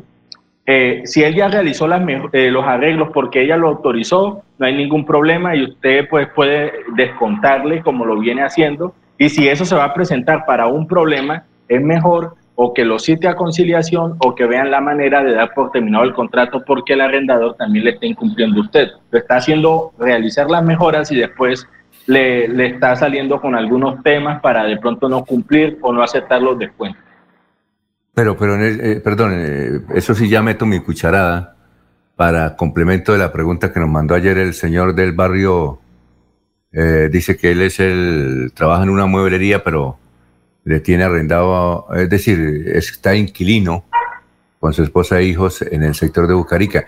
Es esto, cuando se trata, por ejemplo, de que se dañe el inodoro y si la señora no quiere, entonces él tiene que mandar a hacer eso. Lo que pasa es que ella no acepta. Ella dice, no, eh, eso, eso está muy caro, y, pero él le pone los recibos. Entonces, ¿qué debe hacer él? Es decir, porque la señora dice, no, yo le recibo completo. Entonces, ¿qué debe hacer él? Es lo que pregunta. Bueno, Alfonso, pues... No, eh, entienda, entienda, doctor, que no es una mejora, es un daño que se presentó en el sanitario, por ejemplo, dice él. Por eso, en ese caso, Alfonso, pues si esta arrendadora se niega a realizar las reparaciones, él podrá dar por terminado el contrato de arrendamiento y buscar otro lugar donde vivir. Eso es lo más adecuado. Si por el momento usted sabe que eso de conseguir un lugar no es así de un día para otro, yo lo que yo lo que le diría es que hiciera la mejora, le hiciera el descuento y buscara para dónde vivirse y pues que ya ese ese asunto del dinero descontado, si el arrendador considera que no está bien, pues que entonces lo cite a conciliar para negociar eso, pero entonces es lo que tiene que hacer en el momento es si es una situación de urgencia necesidad como en el caso de un inodoro, pues que haga la reparación y mediante un documento dé por terminado el contrato y busque a dónde vivir porque pues esa situación es muy complicada. Bueno, eh, eh, y, y, si no le recibe la plata, que vaya a Banco Agrario, ¿no? Sí, claro. Eso es importante también que tengan en cuenta los arrendatarios. Si el arrendador se niega a recibir el canon de arrendamiento, ustedes tienen que pagar por consignación ese canon y el pago por consignación se hace ante el Banco Agrario. Y, y, esta pregunta la hago yo. Por ejemplo, si no hay, eh, para consignar en el Banco Agrario no se necesita un proceso de por medio, ¿no hay necesidad? A ver, es que el proceso de pago por consignación en sí es un proceso judicial, Alfonso, pero es bastante rápido. Es un proceso en donde usted, previamente a presentar la demanda, ya usted este, realizó el respectivo pago. Entonces usted lo que dice al juez es, mire, señor juez, yo estoy pagando los cánones porque el arrendador se está negando a recibir. Entonces, de ahora en adelante solicito que me autorice los pagos a esta cuenta del Banco Agrario. Entonces, el pago por consignación es la opción idónea que tienen los arrendatarios para evitar que estos arrendadores estén interesados en constituirlos en mora y después decir que ellos le incumplieron el contrato de arrendamiento. Es decir, si, si estoy bien, eh, este muchacho que nos escribió ayer, él, si la señora no le recibe, puede ir, por ejemplo, por la tarde al Banco Agrario y dice, consigno esto, la señora tal, o, ese es el nombre de ella o no? En el Banco Agrario, ¿a quién se le consigna? Eso debe consignarse eh, a órdenes de un juzgado, Alfonso. Pero si no hay, si no hay proceso, ¿y eso se demora o no? Lo que pasa es que el, pago por consignación es un proceso rápido, ¿sí? Y es como tal un depósito judicial que se realiza eh, pues con el objeto de, de, solucionar un tema, ¿sí? Entonces, el pago por consignación es la opción idónea. Sería en este caso que el oyente nos llamara Alfonso para nosotros indicarle ah, cómo es el paso a paso. Sí, listo, que lo, que lo llame, pero, pero eh, debe haber un proceso. Es decir, el primero. Ah, ya. Ya. Eh, eh, aquí nos escribe, ¿por qué? ¿Por qué? Ah, dice, ¿por qué las oficinas de arrendamiento en plena pandemia no aceptan la conciliación de entrega del inmueble? Qué buena pregunta.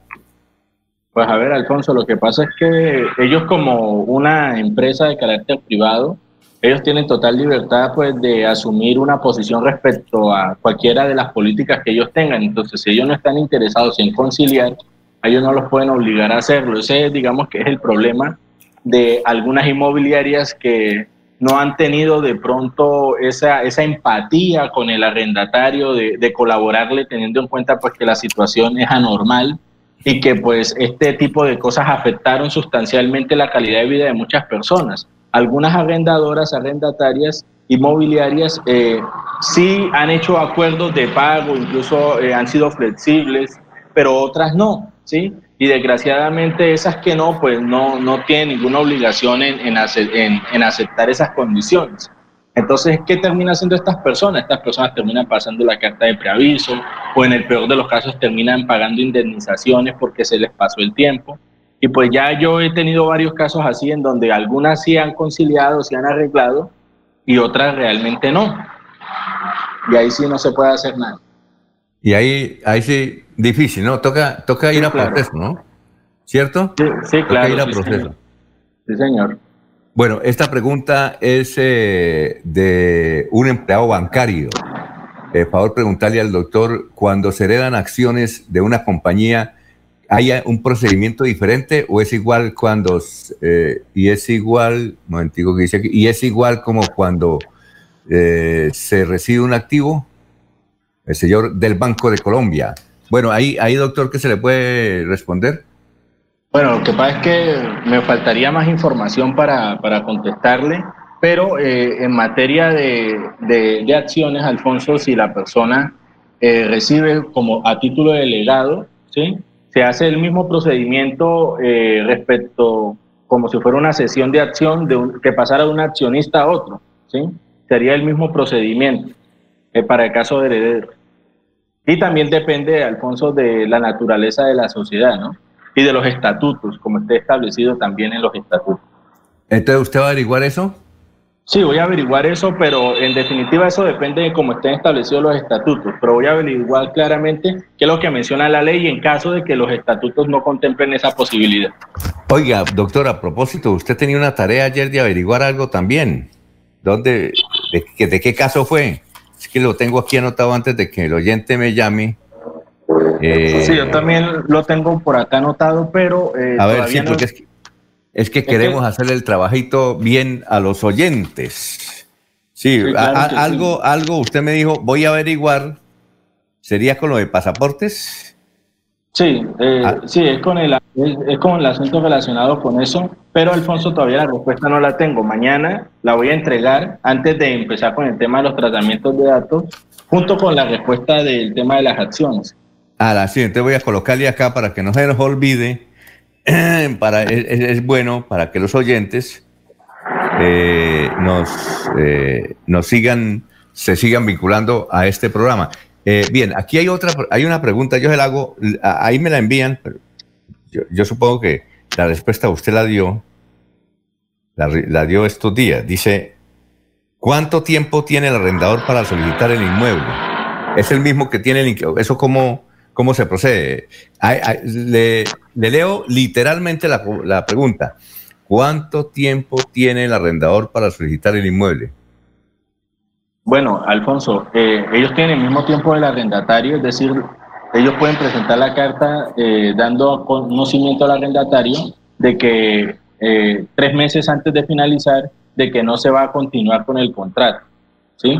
Que no se va a continuar con el contrato por alguna razón. ¿Cuál puede ser, Alfonso?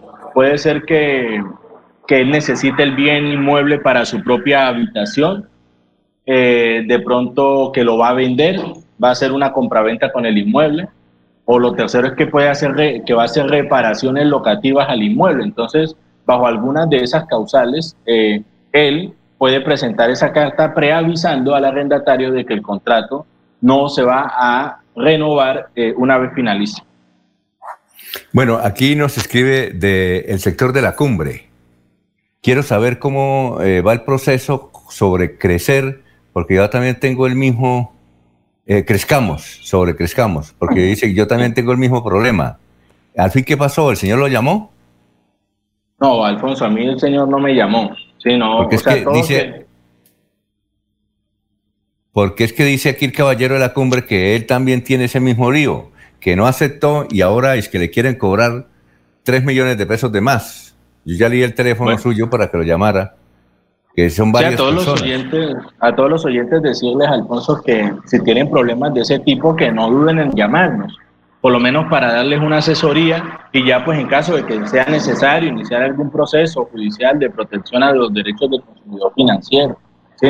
o hacer un trámite especial ante la entidad financiera pues con mucho gusto nosotros también podríamos colaborarle entonces no tengan temor a llamarme eh, porque yo estoy dispuesto para resolver las inquietudes de ustedes ya, eh, aquí un señor nos escribe desde el barrio San Pedro Claver, de Bucaramanga. Eh, esto ya lo había tratado usted, doctor, la semana pasada, pero vuelvo y se la, y se la digo.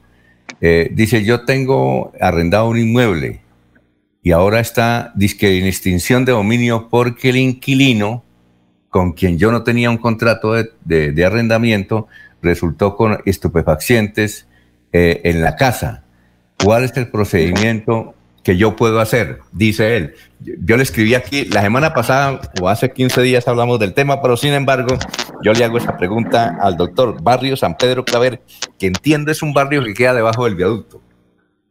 Bueno, Alfonso, entonces, teniendo en cuenta el caso, lo que toca hacer es lo siguiente. Él, él tiene cómo defenderse de evitar de que le extingan el dominio del predio que es de su propiedad. ¿sí? Entonces, como él no tenía contrato, eh, lo que toca es demostrar que efectivamente una cosa es la vida pública y otra cosa es la vida privada de los inquilinos a los que uno les arrienda, ¿sí? Yo puedo conocer a una persona eh, como habla conmigo para efectos de un contrato, pero yo no conozco su entorno, ni su familia, ni sus costumbres. Entonces, ese tipo de cosas imposibilitan que uno eh, hubiese estado de acuerdo con que ahí se realizaran actos ilícitos. Entonces el oyente lo que tiene que hacer es contactarse con nosotros para nosotros defenderlo dentro de ese trámite de eh, extinción de dominio, porque ahí se hacen audiencias, es un procedimiento que se realiza, entonces él necesita tener un abogado para que de forma oportuna lo defienda y que aparte pues evite que, su bien eh, le extingan el dominio por causa de conductas ilícitas por culpa del inquilino. Y Alfonso, ahí aprovecho para decirle a los oyentes que, como lo manifesté ayer, una de las causales de terminación automática y con una justa causa por parte del arrendador es que se estén realizando actos ilícitos dentro del inmueble. Usted, señor arrendador, apenas se entere de esta situación, no dude inmediatamente en dar por terminado el contrato. ¿Por qué? Porque si usted una vez se entere sigue permitiendo que eso suceda, va a ser mucho más complicado. Lo segundo, hagan los contratos de arrendamiento. Paguen, un buen, paguen dinero por hacer un, un excelente contrato de arrendamiento. Les recomiendo que no hagan arriendos verbales, es complicado. Es mejor, por ejemplo, vincular estas cláusulas, a pesar de que las manifieste la ley, con plasmarlas en el contrato, de que se le va a dar por terminado automáticamente en caso de que esté vinculado a algún proceso relacionado con actos delictivos y demás, para evitar estos problemas, Alfonso. De todas formas, para el oyente, eh, decirle que nos contacte y nosotros con mucho gusto podremos defenderlo en ese trato. Eh, aquí, finalmente, esta pregunta, eh, nos escriben del sector de la playa, dice que vive aquí en Bucaramanga, pero generalmente la pasa en el sector de la playa en Matanza. ¿Existe algún medio eh, judicial para lograr que las autoridades arreglen las carreteras, arreglen la carretera, porque hemos sufrido mucho, sobre todo quienes somos cultivadores aquí en el sector de la playa, dice el señor Horacio Rodríguez, Horacio Rodríguez que nos escribe, eh, dice que si hay un sector jurídico que ellos puedan, como campesinos y residentes del barrio, eh, del sector de la playa, en la vía Matanza, porque desde hace cinco años eh, están anunciando que van definitivamente a arreglar la vía y cada vez que llueve, pues se emposa. Se emposa. Eh, doctor, ¿existe algún medio jurídico? ¿Qué se puede hacer? Nos pregunta aquí don Horacio y gracias por la sintonía. Pues Alfonso, en la realidad, o sea, en la, en la realidad de nuestro país, eh, todos esos temas son temas de políticas públicas y pues no debería ser así, ¿no? Pero Normalmente la mayoría, en la mayoría de casos se logran, se logran realizar esos avances es a medida de presión, a medida de quejas, de pasar cartas, de hacer protestas, cuando no debería ser así, cuando la administración está al servicio de los ciudadanos y deberían hacerlo. Jurídicamente hablando, como tal, una acción no existe, porque la única que uno podría pensar es la acción de cumplimiento, solicitarle a la autoridad municipal o departamental que cumpla con eh, lo prometido o que cumpla con las normas vigentes respecto de, de, carreteras y demás, pero esas acciones de cumplimiento están ligadas necesariamente a que no hayan de por medio cuestiones de carácter económico. Entonces, es una acción que queda en el aire porque todos, para todos se necesita plata prácticamente. Entonces, ¿qué es lo que les recomiendo a estas personas? Que se organicen, que eleven un pliego de peticiones al municipio, hagan unas exigencias respecto pues, de lo que necesitan para, no solamente para ellos, sino para contribuir en el desarrollo social y económico del sector.